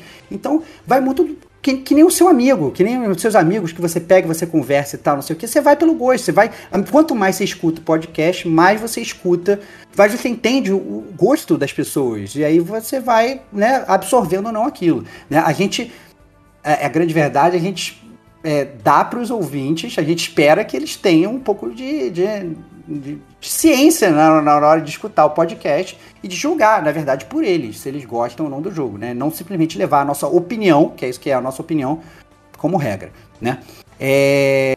E aí ele fala, então não faz sentido falar que a parada é uma merda. Cara, é ok, por favor. Cara, então, esse é o ponto. O Dragon Quest pra você é uma merda. E tudo bem ser uma merda, cara. Não é, a gente tá falando que essa é a sua opinião. Então, quando a gente vai dar nota pra um jogo, né? A gente sempre fala, cada um dá a sua nota por quê? Nunca tem uma nota do gamer como a gente. Ó, o gamer como a gente deu 10 para esse jogo, deu 0 para esse jogo, como às vezes muitos sites fazem. Verdade. Né? É. Ah, não, esse site deu isso. Não, a nota é por participante. Por que, que é isso? Porque isso é claramente a opinião de cada um. Pode estar, inclusive, errada na sua opinião, e tá tudo certo, cara, porque é assim que é as pessoas, as pessoas elas pensam diferente. E ninguém aqui é senhor da verdade, né? Esse é o grande barato. É... É, e ele continua. E se eu tivesse que jogar para fazer uma crítica, sei que, sei que conseguiria ver as qualidades. Já até testei na casa de um amigo. Mas, né, vida adulta e capitalista me dá pouco tempo para jogar certos jogos, então sempre escolho com cuidado. E já joguei Dragon Quest quando era novo e curti. Pois é, é isso. E às vezes é o seu ponto. Às vezes você pode, inclusive, jogar um jogo e hoje você achar ele uma merda, porque você não tá com tempo para jogar, porque é um jogo de mundo aberto e você não tava com cabeça para mundo aberto, ou porque era um jogo de puzzle e você tava jogando apressado. E, e, e hoje isso é uma merda, mas daqui a dois anos, seja rejogar, isso é um jogo maravilhoso. Isso pode ocorrer, cara. Mas se forem te perguntar, o que, que você vai falar pro seu amigo? Não, olha, eu não gostei desse jogo, mas eu achei uma merda, mas ele pode ser maravilhoso. Não, você fala, cara, é uma merda por causa disso, disso, disso. Mas vai lá e testa, entendeu? Às vezes o jogo, ele, né? Ele pode ter cheiro de merda, é, é, é, é, cor de merda, né? Formato de merda, aparência de merda. Você vai comer, às vezes vai ser merda mesmo, mas sei lá, às vezes vai ser um cocô de chocolate, né? Vai, vai saber, né? Então a gente identifica todos aqui a comer, cada um que come o seu cocô, né? É, e aí ele fala, mas vamos lá, focar só no Red Dead, que eu vou ter que me ausentar aqui. Jogo cheio de profundidade, história muito bem desenrolada. O Arthur é um personagem muito foda. Só que o jogo é grande. Eu mesmo demorei muito para terminar porque era grande e eu estava numa correria na época que saiu. Entendo que o começo é devagar na ação, mas ele engrena, vai por mim. Tipo, que só quer ação, eu vai jogar. Que, tipo, você só quer ação, vai jogar o código da vida, hahaha. o RDR é profundo. Entendo que esse lance de realismo e coisas mundanas é faca de dois gumes. Mas eu acho que o jogo é uma obra de arte e nem é só eu, é uma opinião crítica mesmo desse jogo seria enorme. Mas estamos, mas estamos no dialeto gamer, mas estamos no dialeto do gamer como a gente. É isso, meu amigo fã de Cavaleiro do Zodíaco Calvo. Abraço e sem ódio. Hashtag paz. Então, eu acho que é isso. Eu acho que a opinião sobre o RDR, eu, sinceramente, eu não vou nem falar para você não instigar o seu hate contra a minha pessoa, né? É, eu, todo mundo já sabe, eu sou fã de Dark Souls, sou fã de RPG e eu sou fã, inclusive, muito fã do RDR1. Vai escutar o podcast do Gamer Como a Gente sobre o RDR1, você vai ver, né, todo mundo pagando pau aqui. Mas infelizmente foi um jogo que até o momento não clicou comigo, mas eu tô cada vez mais propenso a dar uma segunda chance, porque a enxurrada de mensagem que a gente recebe aqui no Gamer Como a Gente, falando pra gente testar de novo, pra gente jogar de novo e tal, não sei o que, é gigantesca. Aqui nesse mesmo Gamer Como a Gente já foram duas cartinhas falando bem do jogo, né? Agora, que é um jogo lento e que é um jogo que me deu sono, me deu. E eu vou falar isso, cara, entendeu? Do mesmo jeito que né, o Diego falou, do mesmo jeito que a Kate falou, né? A gente, a, o que a gente não vai faltar aqui meu amigo Yuri, é com a verdade, cara. Eu não vou passar pano pra um jogo que eu dormi e vou falar, não, olha, eu dormi, mas vai lá, testa lá. Não, vou falar, cara, eu dormi. Se você quiser testar, teste por, né, porque você quer. E tá tudo certo, mas eu vou falar a verdade. Não é porque a gente recebeu um jogo para testar de XYZ que a gente vai obrigatoriamente falar que é bom. Não, pelo contrário, a gente vai criticar, a gente vai meter o pau, porque é assim que funciona, né? Então, é, mas assim, mais uma vez, sem ódio, eu acho que sempre a gente mandar uma carta falando, ah, não, o cara é um merda, pode ser muito divertido, mas acho que agrega pouco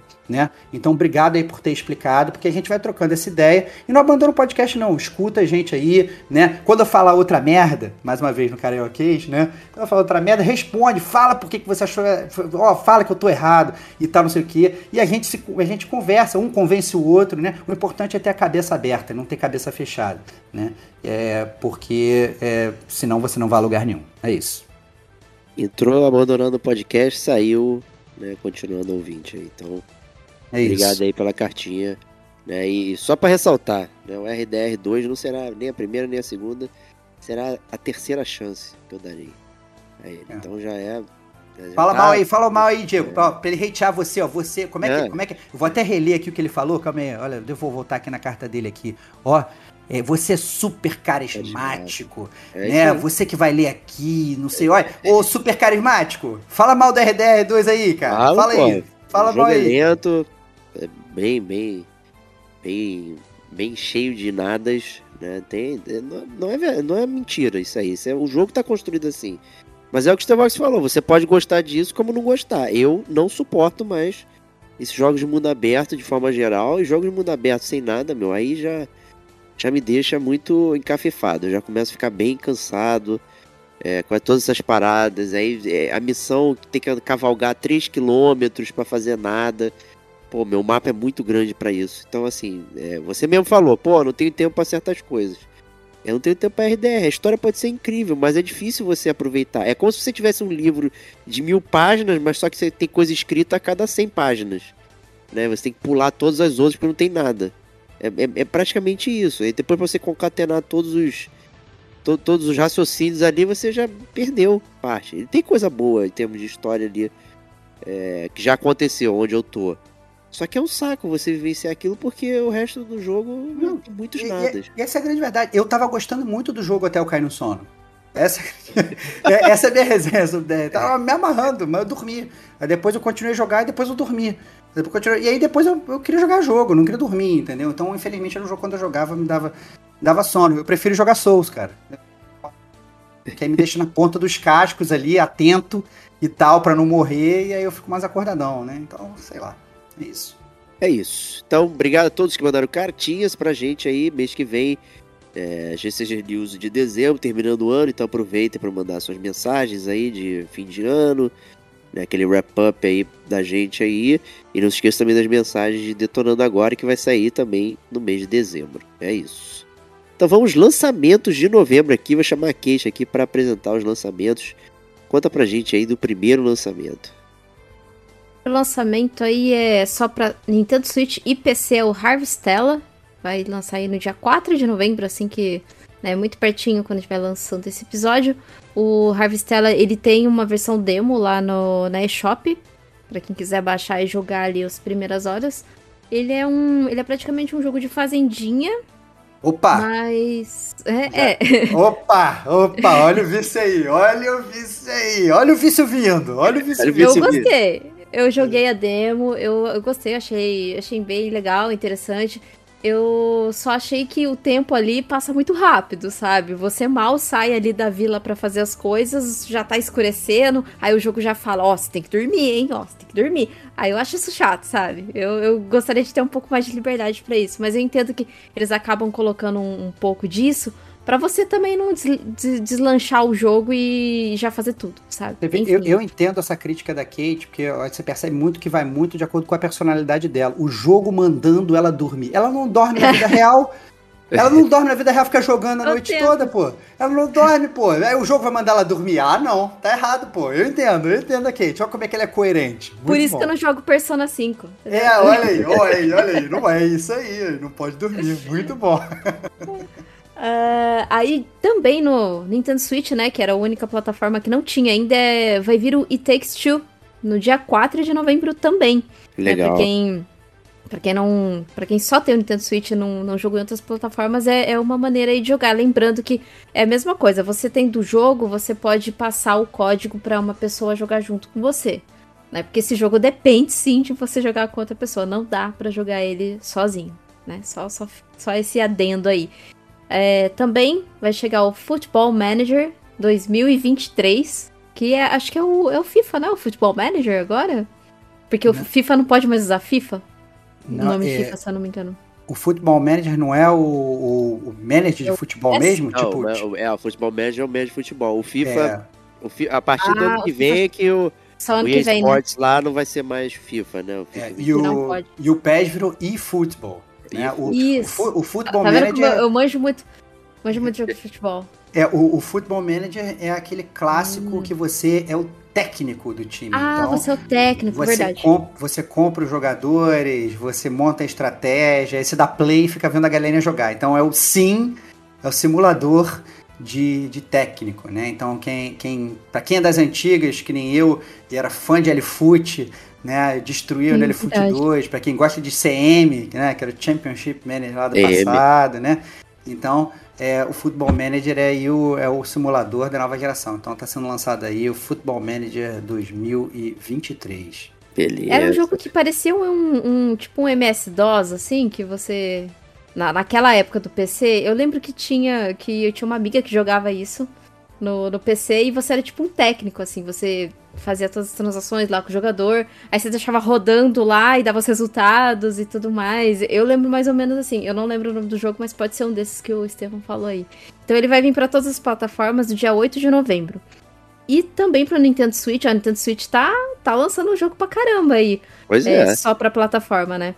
É o Oddworld Soulstorm, né? Dia 8 de novembro. Também o Sifo tá vindo pro Nintendo Switch dia 8 de novembro. Inclusive, pra quem estiver interessado em adquirir esse jogo no Nintendo Switch, eu recomendo comprar lá na eShop da Colômbia, que tá por 44 reais, né? É, então, assim, fica aí a, a dica da Kate aí pra você economizar. Sonic Frontiers, pra todas as plataformas no dia 8 de novembro. Vocês vão jogar Sonic É Frontiers? isso. Tem interesse? é- Olha, eu, Beleza, eu tenho. Olha aí, cara. Olha lá o Diego. Será Eu que, quero. será que esse jogo vai da liga, o novo jogo do Sonic? O Diego tá, tá ansioso pra ir por, andar por Green Hill sem absolutamente nada pra fazer. Quero ver se vai ter a mesma crítica do Metal Gear Solid Phantom Pain, que tu andava no, no mapa e ficava reclamando que não tinha nada pra fazer, só vai ter moedinha pra tu pegar. Quero ver se tu vai criticar, seu safado. Tem de reclamar do RDR2, pô. Olha aí. Não, do, RD, do RD2 pelo contrário, tem muita coisa pra fazer, pô. Tá cheio de pontinho no mapa. Você anda, tem, tem velhinha pra tu dar bom, bom dia. Ah, não, Entendeu? isso é chato. Tem, tá cheio Escovar de coisa o pra fazer. cavalo. É, tem que escovar o cavalo, tá cheio de coisa pra fazer. Eu quero ver se você vai criticar o jogo que não tem nada pra fazer, pô. É, Eu, quero, eu tô curiosíssimo pra jogar aí o Sonic Frontiers aí. Vou dar uma chance aí pra ele. Tô curiosa, mas eu não compraria no Day One. Esperar um pouquinho aí, o... fazer um teste pra ver se vai ser bom mesmo. E acho que o jogo do momento que, que todos esperam aí é o God of War Ragnarok. PlayStation 5, PlayStation 4, por enquanto não vai sair pro PC. Dia 9 de novembro. E também Marvel Spider-Man Miles Morales, esse pra PC, né? Pra quem já tem PlayStation já, já pode jogar e tudo mais, mas vai sair pro PC. Lembrando que já tem o, o primeiro Spider-Man pra PC, é, que tá bem bonito, inclusive. Então vai sair o Miles Morales aí no dia 18 de novembro. Também vai sair, esse é pra mim, o Pokémon Scarlet e Violet, no dia É bom que 18 ela de avisa que é novembro. pra ela, né? Esse é, É, isso aí, olha. é? Não, é que É. vocês não estão vendo o, o, a Kate aqui. Ela tá falando, ela tá salivando, sacou? É. Ela tá um passando Pokémon uma. Shine. Tá, tá babando, tá babando já. A gente sabe que a gente vai perder a Kate aí por uma semana, onde ela vai desaparecer. E aí vai voltar com a Pokédex dela toda pronta, né? A gente já sabe como Total. é. Ela desaparece, volta com todos, né? Ah, não, já peguei, já troquei, tem todos os secretos, tudo shine, brilhando e tal, não sei o que. A gente já sabe como funciona. Eu reclamo, mas eu sempre acabo caindo nesse golpe, né, gente? É É, isso. é- Eu, É o- eu caí tanto nesse golpe que eu, eu marquei pra tirar o meu siso no dia 18 de novembro, justamente pra, pra ficar em casa, sabe? Já Ah, bonito, hein? Olha aí, olha aí, ó. Olha aí. Olha aí, É- olha É o aí. Chaves, é o Chaves vendendo jornal, né?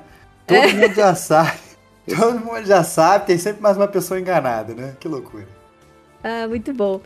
E também Resident Evil 3 vai ser pro Nintendo Switch no dia 18 de novembro, no mesmo, no, no mesmo dia do Pokémon. Olha, corajoso. Tem, tem É. resenha, tem resenha no, no Gamer Como a Gente sobre o Resident Evil 3 Remake. Exatamente.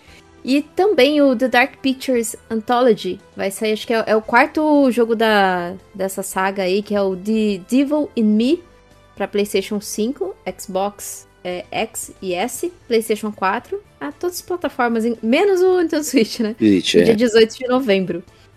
E finalizando, os destaques é o Just Dance 2023 para todas as plataformas no dia 22 de novembro. Esse daí o Diego também se interessa, que eu sei que ele gosta de Just Dance. Com certeza, tô só esperando a promoção, hein? Às vezes são as promoções curiosas, né? Já que a Kate também gosta de falar de promoção, também vou falar. Que vem o, o Just Dance, é, a versão Ultimate, com um de. é, Just Dance Ultimate, que é mais barato do que a, a- a edição Deluxe.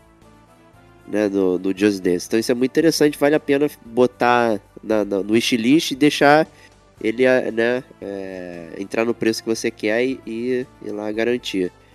Né, Vale muito mais a pena do que você comprar a versão base e pegar um ano de Just Dance Unlimited ou a versão premium com três meses. né? Então a Delu- vale a pena esperar essa Ultimate aí para chegar. E em breve aí eu devo estar migrando aí, que a minha última Just Dance é 2019, então já tem tem músicas muito antigas. Tá na hora, né, cara? Tá, Tá na hora. hora, tá Heleninha na tá crescendo, precisa da- da- das músicas novas. já, cara. já tá reclamando aqui que não tem algumas músicas. Então, Olha aí. Bom, é isso aí de lançamentos, né? Vamos então aqui para os serviços aqui das plataformas, começando aqui com a PSN Plus. Né? E aí, porra, esse aqui é um que caiu como uma luva, né? Que é o Lego Harry Potter, que eu tava já paquerando ele, queria jogar aqui, que a Helena recentemente também virou fã de Harry Potter, e, e aí tá vendo os filmes, acabou de ganhar a varinha do Olivaras, né, do Harry Potter aqui também para brincar, não sei o que. Eu falei, pô, vou comprar o um jogo do Lego então do Harry Potter, que apesar de ser fuleiro, né, que já que é um jogo de PS3, né, é, eu vou esperar ter um preço bom, né, e nenhum preço é tão bom quanto o preço de T-Vox, então tá aqui. Lego Harry Potter na PSN Plus, então já valeu a pena eu ter esperado. Muito bom. Falando em Stevox, Nioh 2 em Stevox. Finalmente caiu no, no seu colo, hein? Cara, olha aí, cara. O gamer que espera, o gamer William Wallace, cara, que fica no hold, tarda, mas não falha. O preço Stevox sempre vem, cara. Eu tô esperando o Nioh 2, cara, faz muito tempo que agora eu vou jogar na faixa, cara. Olha que maravilha. Essa é a beleza, cara. Essa é beleza. Se você for um gamer, ó, o, melhor gamer é o gamer paciente. Eu entendo que tem alguns jogos que não dá para esperar. Tu tá no hype, tu quer jogar com a galera, tem um multiplayer, tem uma coisa lá lá. Mas se você tem paciência, aguarde que ele cairá no seu colo, aquele jogo que você sempre quis. Então, olha aí, Nioh 2. Quando ele lançou, eu falei, vou comprar no Day One. Aí veio, né, o William Wallace falou, não, cara, segura aí um pouco, tal, isso aqui, espera o preço do T-Vox. E aqui estamos, né, os anos passaram, ele ia, eu ia ter comprado no Day One, ia estar no meu backlog, ia jogar e tal, não sei o que, babá, ia demorar. Olha que de graça aqui, olha que maravilha o New 2. Perfeito, muito bom. Muito bom. Planejamento. Planejamento. O gamer que espera joga todos os jogos. É isso. Eventualmente, né? e o último jogo aqui da área é o Heavenly Bodies, né? Esse também é um que já tava, tava paquerando ele no Switch lá é, algum tempo. E. No Switch não, acho que foi no Mac, foi no Mac que eu tava olhando ele. É, às vezes eu me confundo aí, as plataformas. E parecia muito interessante que é um puzzle aí de, de física, né? E com gravidade zero, não sei o que. Fazia bem charmosinho, tava. Jogar de dois também. É, parece bem legal, então, pô, é. caindo na área aí, muito bom. É, excelente. Vindo vindo no preço de Stevox aí. E falando em preço de Stevox, né? Então temos os jogos aí da Game Pass. Né, e como sempre, né? Essa primeira semana aí, primeira quinzena que, que a gente tem as notícias, né? Normalmente quando o mês vai avançando, outros jogos vão entrando, né? Tudo mais, faz parte aí da, do calendário deles. Então, normalmente a gente não consegue falar de todos os jogos que vão entrar né? Mas dá para brincar aí com alguns, né? O primeiro jogo da lista é o Legend of Tianjin, Tianjin, alguma coisa assim, mano. Né? Parece um jogo bem interessante, bem, bem legal, com, a, com uma estética maneira. Me lembrou aquele Assassin's Creed Chronicles, né? de progressão lateral, não sei o que, parece muito maneiro. E tá aí pra, pra, curtir, né? Ghost Song, né? Me pareceu um Returnal com o Metroid, né, Stevox? O é Ghost. Song. Bem interessante, hein? Bem interessante. Ah, preços Eu adoro esses jogos com preços Tevox, é. que a gente não tá esperando, eles surgem pra gente poder testar. Maravilhoso. Muito bom, gostou. 2Dzinho, 2Dzinho Adventure. Olha aí, cara. Esse, esse tem potencial demais, cara. Potencial demais. Parece muito bonito o visual do jogo. Tô muito bastante bonito. ansioso por esse aí. O Futebol Manager, né, aí, do 2023 saindo. Muito bom. É. Quem quiser virar o Vanderlei Luxemburgo, Filipão, Parreira, Abel Ferreira, Jorge Jesus, aí a oportunidade de virar um grande técnico aí. Muito bom. Muito bom. Secret of Monkey Island, é isso, Vox. Olha aí, cara. Esse, é. esse a gente. Olha aí, cara. A gente falando. Mais um delicioso com esse T-Vox. A gente já, já. O Secret of Monkey Island já foi citado aqui no, no, no podcast algumas vezes, né? A gente sem saber aí como é que é seu lançamento, o pessoal criticando a arte do jogo antes do jogo lançar e tal, né? Quem não conhece Secret, Secret of Monkey Island, talvez não conheça pela idade, né? É, que é o porque era um jogo antigo lá da LucasArts lá atrás, né? Um point and click muito tradicional. E agora aí a, a continuação, né? É The Return to the Secret of Monkey Island, não é? É, é acho que é isso. É. é. então o Return of the Secret of Monkey Island tá aí o jogo aí sendo, sendo lançado e de graça na Game Pass, cara. Olha que delícia é esse serviço da Microsoft. Muito bom. É, muito bom. E falando em bom serviço, Próximo game aí, o primeiro game da Obsidian lançado de forma exclusiva, que é o Pentiment, né? Que veio com, com um esquema bastante diferente do, do, da galera aí, do anterior da Obsidian, né? Trazendo uma aventura narrativa com estilo de desenho é, muito interessante, né? E você vai né, seguindo ali uma aventura na Idade Média, descobrindo intrigas, escândalos e tudo mais, né? E, e com humor bacana, não sei o que, vai estar totalmente em português, né? Bem legal. Então, assim, esse, esse é o que eu tô mais ansioso. A gente já tinha falado até no, nos podcasts da E3 aí e tudo mais aí, desse de feira, né? Que eu tava de olho. Então, assim, para mim vai ser esse o, o top aí do mês, que eu acho que eu vou furar uma filinha pra, pra botar ele no, na frente aqui. Vai furar até o Plague Tale Requiem, que eu tava querendo começar também, mas esse aqui vai ser primeiríssimo. É, é, a gente já tinha falado do Pentiment antes, Já. né? Logo que saiu o trailer dele, a gente já tinha comentado o quão curioso ele era, né? Então, muito maneiro aí. Cara, tá, tá complicado, cara. Eu tenho que começar a fazer a lista dos jogos da Game Pass que eu quero jogar, que tá, tá, tá muito difícil, cara. O Diego me meteu numa furada de jogar Cy- Cyberpunk agora. Eu não consigo engatar no Cyberpunk porque é muito longo. E, e ao mesmo tempo eu tô vendo jogos da Game Pass saindo em profusão. Tô, tô- tá, tá me dando até suor, cara. Tá, tá complicado, cara. É jogo muito longo tá ruim, cara. Tá ruim de É. jogar, meu. Complicado, cara, complicado. Tô precisando de experiências mais curtas e significativas. Ó aí, ó. Frase Aí. do meu amigo Diego. Aí, ó. Frase do meu... Viu? Isso aí. Próximo game aí, Gungrave Gore. É, esse aí eu não conheço, hein, gente. Esse passou embaixo do meu radar. Cara, Eu- se tem gore, se tem gore no, no, no- no nome, a gente já sabe que né, tem aquele gostinho de ketchup gostoso, cara. Olha aí, que maneiro. Muito bom.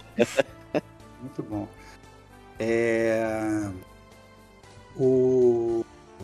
E o último aí, E o último, o último jogo é o Warhammer 40,000 Dark Tides, cara. Mais um jogo Warhammer, né? Quantos Warhammers tem, Diego? Já, já qua- nem sei mais, 40 né, mil cara? no mínimo. 40 mil no mínimo, né, cara? Porque o Warhammer, a quantidade que tem, então se você é fã da série, né?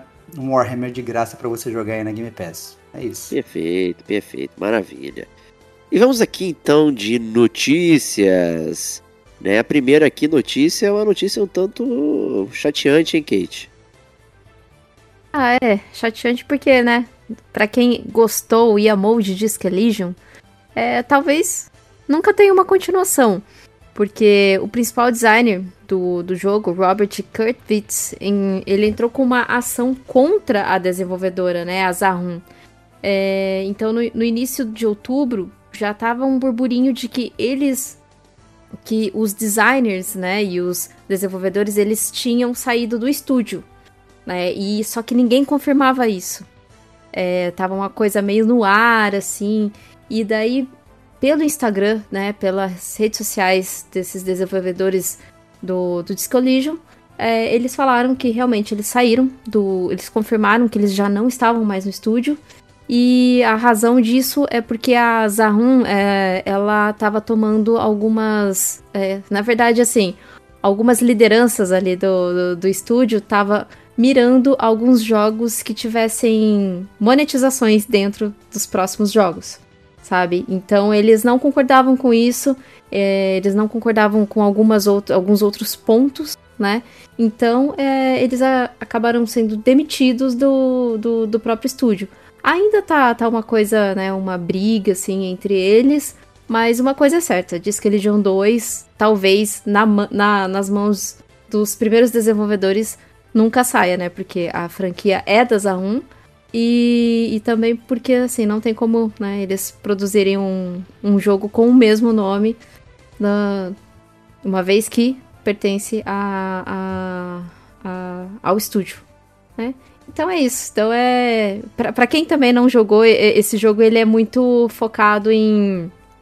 Em discutir a as a- o capitalismo, né? A política do comunismo, capitalismo e tudo mais. E os próprios desenvolvedores do jogo, eles têm uma visão mais comunista do. do de política, né? Politicamente mais comunista. Então, assim, eles. Por isso que eles não concordavam com muita coisa que a Zahum gostaria de, de implementar nos seus próximos jogos, né? Então aí é mais uma vez que o pessoal comenta que é o capitalismo se, apro se apropriando de boas obras. É, infelizmente, é, é uma notícia bem muito, muito, muito, muito triste, mas. Né? É, vamos ver é se isso. eles fazem alguma coisa em outro estúdio, né? Monta é, eu acho que é, assim, talvez eles é, respondem, né?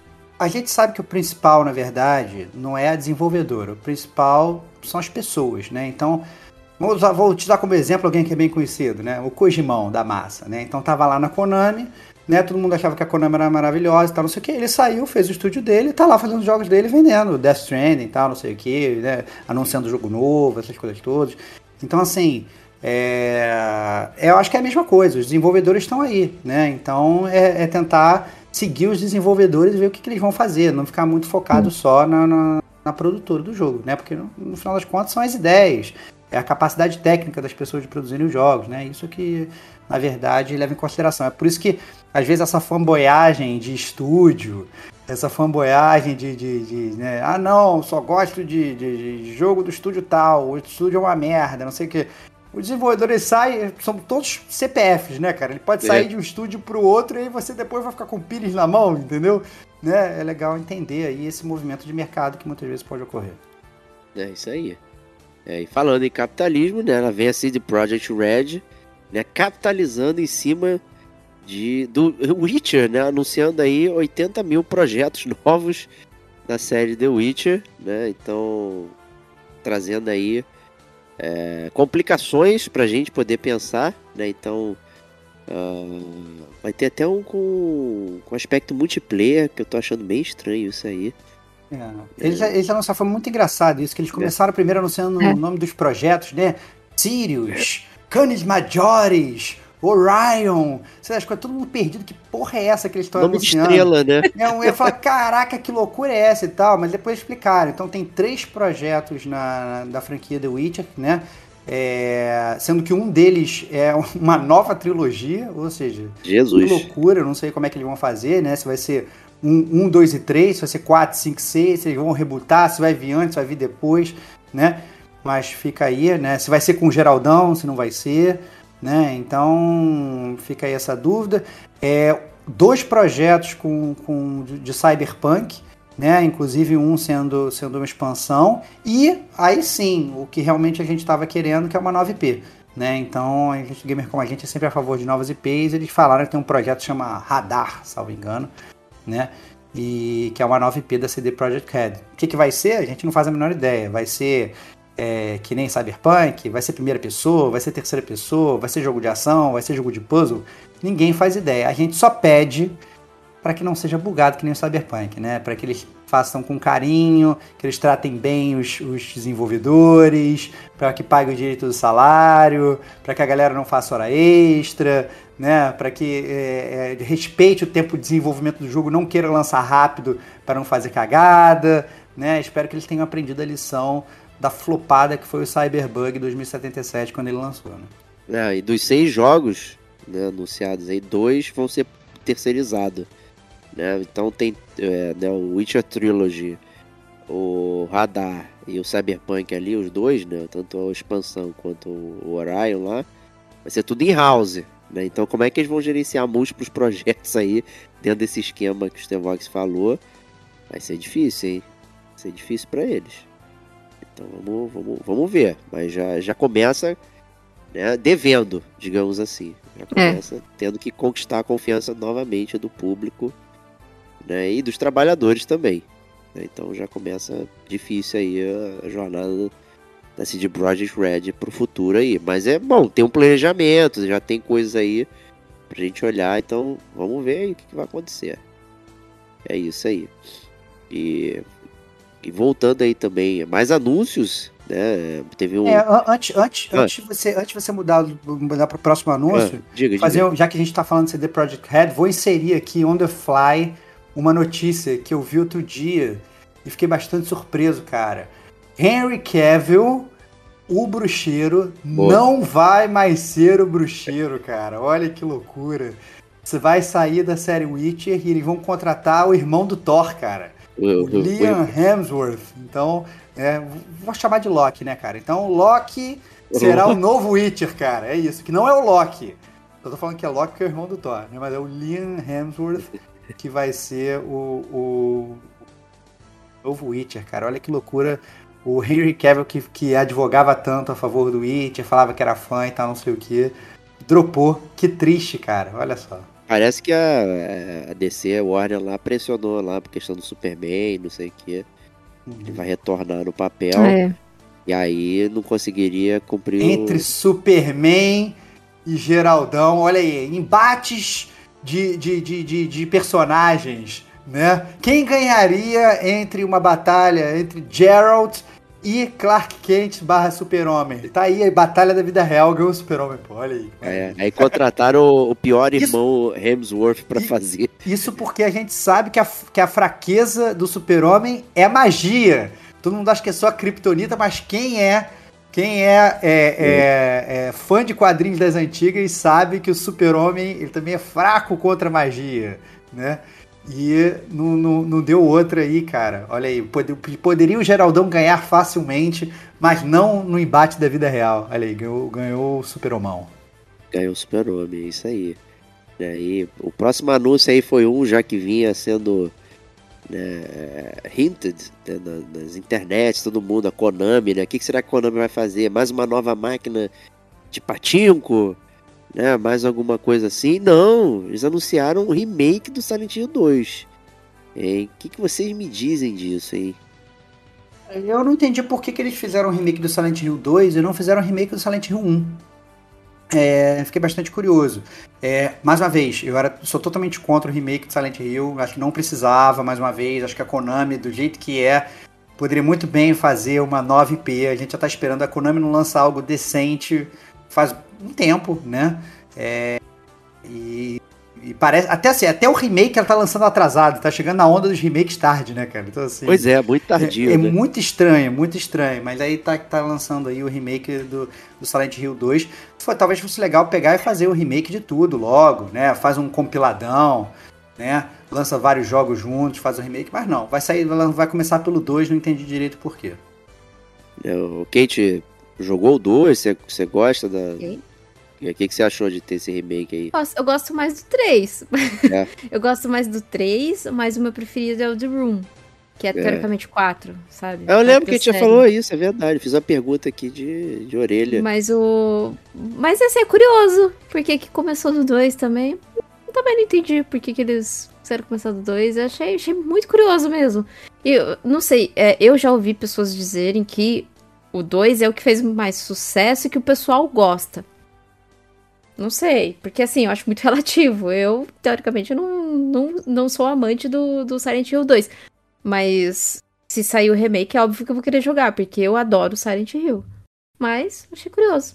É, é, eu ia usar esse argumento, né? Que é o que o pessoal mais gosta, não sei o que. Ele tá ali com um terror diferenciado, enfim. É, que ele é realmente muito bom, um ótimo jogo, né? Mas daí ia ter um remake, assim e tal. É que, assim, a- os portes que tiveram. lembro, acho que foi pro PS3, não lembro, PS4, foram, horríveis, né? Não funcionava direito. É isso. né? é, não, não, não eram legais. Então tá, realmente tá devendo uma forma de você poder rejogar aí. Né? E não, não tem como, né? Então lançaram o remake aí. Mas daí ia gastar recurso pra fazer isso, né? Então, vamos ver aí. Né? Ah, lembrando que é um ano de exclusividade pro PlayStation 5. É, então, já é uma coisa aí. É, seguindo aí, temos também outro anúncio. Tivemos uma enxu- enxurrada aí. Enxurrada de Silent Hill, né, cara? Silent Hill, né? Temos agora o Silent Hill Townfall, desenvolvido pela No Code, né, que que são os criadores da Stories Untold e Observation com a Anapurna. Eu gosto bastante desses dois jogos aí citados aí, o Stories Untold e Observation, então esse me parece bastante interessante é, para curtir o Silent Hill Townfall. Cara, eu só, só acredito vendo. Obviamente parece, inclusive, assim, que a Konami vendeu o nome Silent Hill. Isso, é. É, tô, tô vendendo o nome. Faz um jogo maneiro aí e coloca o nome de Silent Hill pra vender mais. Né?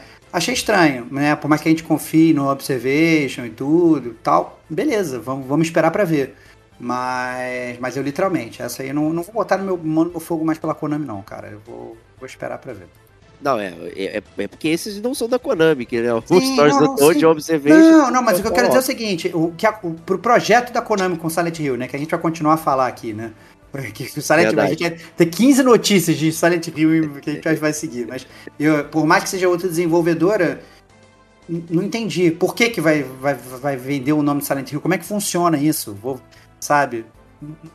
Não, não entendi direito por que, que eles fizeram isso, porque bem ou mal eles continuam lançando o Silent Hill. Eles não estão falando assim, ó, produz aí, agora o nome é de vocês por um tempo. Não, eles continuam com o É. nome fazendo coisas por eles também, né? Então, sabe, não, pra mim não. não- o quebra-cabeça ainda não se completou. Não tô entendendo. E aí, Return to Silent Hill, novo filme anunciado também. Aí, eita ferro.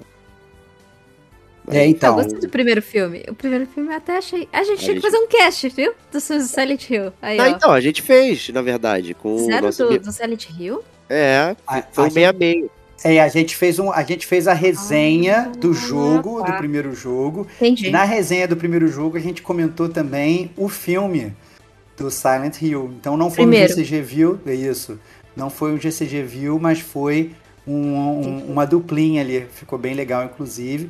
Mas, obviamente, né? Aí com Silent Hill 2 saindo, olha aí, olha aí.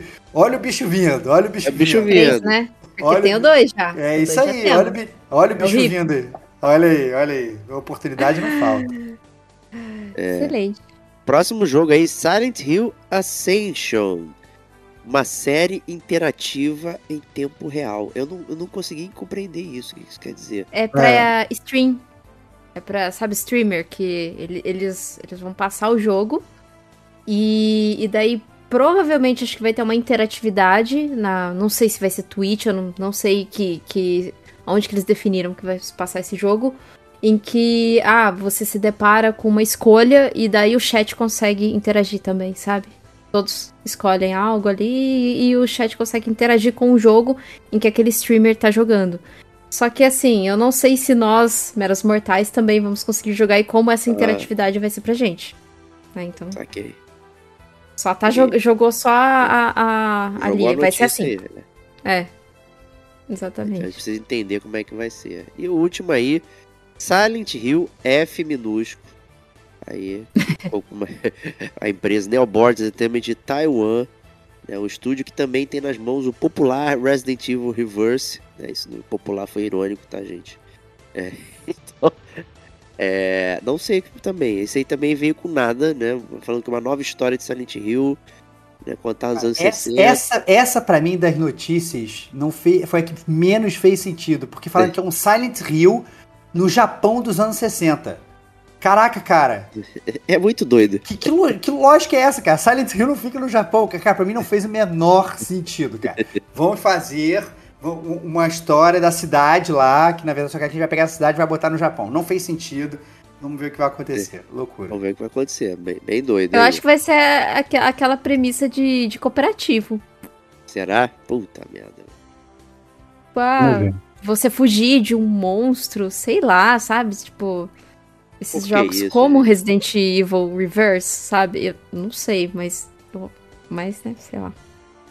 E falando em Resident Evil, né? Super imagens, vídeos aí do Resident Evil 4 Remake. Será que vai ser a primeira vez que você vai experimentar o jogo, Stevox? Olha aí, cara, tô sentindo que chegou a hora, hein, cara. Finalmente, finalmente vai chegar esse momento, vai ser o nosso cast do Resident Evil 4 Remake. Esse é o momento. E, pô, com dublagem, localização em PTBR, então interessantíssimo aí. Pra gente poder aproveitar o Leo mais canastrão do que nunca.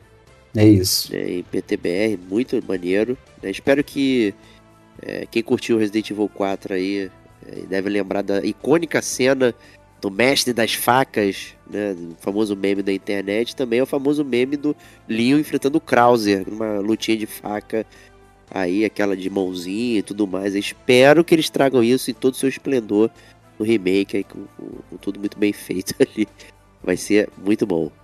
É, prosseguindo aqui, a Steam é, resolveu aí alterar os preços, né, sua tabela local aqui, e aí houve muitos aumentos, né, Kate? Pessoal aqui, os jogos que já são mais caros ficam mais caros. Sim. É, É. Acho que é, É é o efeito esse. Exatamente. É porque a, a Steam ela atualizou, né, a sua tabela de valores. É valores que, assim, cada, cada, cada país, né, tem a sua maneira de conversão de moeda. Então a, a Steam ela, ela tem a sua tabela de preços sugeridos para as desenvolvedoras e para quem está colocando o seu jogo na Steam. Né? Então, assim, por exemplo, ah, um jogo de 20 dólares, R$19,99, o valor que antigamente era sugerido para ser R$37,99, ele passa agora a ser a R$59,99 Que do... né? Então, assim, para cada um dólar que do, do, do jogo, do valor do jogo, antigamente a taxa de conversão ficava entre 2,60. Agora tá entre mais ou menos 3. É, aumentou um real, praticamente. Só que esse um real faz diferença no valor final, né? Com certeza. É, Então, os valores aí de jogos mais AAA, que é 50 e 60 dólares, de 100, 110 reais vai passar a 162. Ah, jogos de 70 dólares, que eram 127 reais, vai passar para 188. Né? Mas isso são valores que a Steam sugere para eles, né? Agora, a Square Enix a gente sabe que, que já Olha vem aí. com uma tabela própria É tabela Olha aí. única, é. com valor triplo do que é, É. sugerido, né? Ah, Então, é, inflação chegando pra todo mundo, que loucura, né? é para todo mundo, exatamente. Principalmente porque existe muito essa coisa de região. É, por exemplo, ah, na Rússia os jogos são mais baratos, na Argentina os jogos são mais baratos, porém a taxa é maior, sabe? Então tem muita gente que muda a região para comprar jogos. É o que acontece hoje Né, Kate? atualmente, né, Shop da É Nintendo. que É, exatamente. Eu, enquanto co- conseguir fazer isso lá na eShop do, do Nintendo Switch, eu vou fazer. A Nintendo permite ainda, não é nada ilegal, então eu vou fazer cru- pra pagar cruzar fronteiras não é ilegal, desde que você tenha passaporte, tá tudo certo. E, um- e um cartão internacional. É, mas eu acredito que a Nintendo logo vai começar a fazer isso também, né? Ela vai começar a, a ter a- essa tabela de conversão para poder atualizar os valores para que as pessoas, né, não tenham é, esse tipo de vantagem. Digo nem vantagem, é vantagem barra acesso, né? Porque, pô, imagina a diferença É. do jogo. É Pois é. bastante, né? Mas Mas é, é, isso. Esse não é o último dos aumentos, né? A gente pode perceber aí Sim. inúmeros aumentos que já ocorreram aqui, então já trocou preço da, do Office, da Microsoft, da Apple Plus, É. One lá deles, Netflix, é, enfim, o Game Pass em breve deve sofrer um reajuste também, né? Então, assim, é, acho que em breve algumas coisas aí devem, se já não foram é, reajustadas, né? algumas dessas que eu mencionei já foram, mas a gente deve ter essa expectativa de ter reajuste também na Game Pass, que apesar de ter um preço bacana, né, vamos ver para quando que vai, né? Isso pode ser inclusive perto do lançamento do, do plano família, né? De repente deve dar uma reajustada no preço por conta do plano família, que, que tá em alguns lugares a título de teste e tudo mais. Então deve estar chegando é, em breve aí pra gente poder saber como, como que vai ser. Né, E e para terminar aqui, Kate, a última, a última notícia aqui pra gente. Ah, a última é. É a- assim, a infeliz notícia, né? De que o Ryan Cara, Karazija, é o líder do Law Roar, que, é, que fez músicas pro Death Stranding, que inclusive entrou no nosso chiptune, né? Uma música maravilhosa aí. Ele faleceu aos 40 anos de idade, né? Devido a algumas complicações do- de uma pneumonia que ele tava. E daí o Hideo Kojima escreveu uma homenagem, né? Que eu vou ler aqui abrindo aspas. É, ouvi a notícia, nem posso acreditar e não quero acreditar. Senti a- sem, o, sem o Ryan ah, e a música dele, Death Stranding nem teria nascido. A, a sua música viverá para sempre neste mundo e em mim. Obrigado e descanse em paz. É muito triste, né? Porque assim, nossa, quando eu vi essa notícia eu fiquei muito. É, eu fiquei. Nossa, eu fiquei real, assim, muito triste. É, espero, né, que a família dele consiga passar por esse momento tão, tão triste. E que pelo menos aí a gente tem as belíssimas músicas da banda, não só do jogo, mas todo o repertório que, que a banda teve aí são músicas excelentes de se ouvir. Mas é, é triste, né? Espero que também apareça mais no nosso chiptone, porque são Músicas muito incríveis mesmo. Lamentamos. E com isso, né, com essa breve nota aí, a gente encerra o GCG News de novembro. Né, e próximo GCG News somente em dezembro. Guardamos todas as suas cartinhas para lá, mas tem Gamer como a gente na próxima semana. Calma aí, calma aí. Antes, Opa. antes de encerrar, antes de encerrar Opa, último, opa. último disclaimer. Participem do Detonando Agora colaborativo do Gamer Como a Gente. Envie seu e-mail para gamercomagente.gmail.com com o jogo que você está detonando agora e apareça nessa edição especial é, do Gamer Como a Gente. Diego, você que está controlando os e-mails, já recebemos muitas cartinhas, sim ou não? Vai, vai ter aquele, vai ter aquele momento que você tem que dar aquele ataque de pelanca, falar que o cash vai acabar se ninguém mandar. Tu tem que dar, dar o seu show, cara. Eu acho que o momento é agora, cara. Não, Fala. ó, ó, Tira a a cueca pela cabeça aí, cara. somente cinco cartinhas. Ih? Cinco? Cinco. Cinco? Ah, não. É, isso é absurdo. É, é- é Não. triste isso. Cara, eu acho que vai acabar. Não vamos fazer a parada. Vai, vai morrer. Vai morrer sem Morrer. existir, Cinco cara. cartinhas. Bom, o Chip Tour a gente recebeu, sei lá, 30. É. né? Galera, só mandar o jogo que vocês estão jogando e falar um pouco sobre o jogo. É isso, detonando agora dos ouvintes. Vai ter o seu nome eternizado aqui no Gamer Como a Gente, fazer parte dessa discussão boa, né? Pô, cadê a oportunidade de falar que você está jogando RDR2 e que não está dormindo? A oportunidade é agora, É meu irmão. agora, é agora. É, ouvintes, cadê vocês pra convencer a gente a jogar RDR2? Vamos ver, vamos ver, olha aí. Será que o jogo, será que o jogo mais comentado desse Detonando Agora vai ser jogado pelos membros do Gamer Como a Gente? Olha aí. Boa, olha aí. Olha aí, olha aí, vários, Aqui. vários, tô soltando várias coisas aqui, ó, tudo no ar, tudo no ar. Mas É. pra isso a gente precisa da participação de vocês. E-mail para gamercomagente@gmail.com. Participe desse podcast maravilhoso Detonando Agora dos ouvintes. É isso aí, até 30 de novembro, 23h59, aceitaremos inscrições. Depois disso, caraca. nunca olha mais. Ai, meu Deus do céu. Mais Isso um aí. mês então. É isso aí, se preparem. Então, um grande abraço e até semana que vem. Tchau, tchau.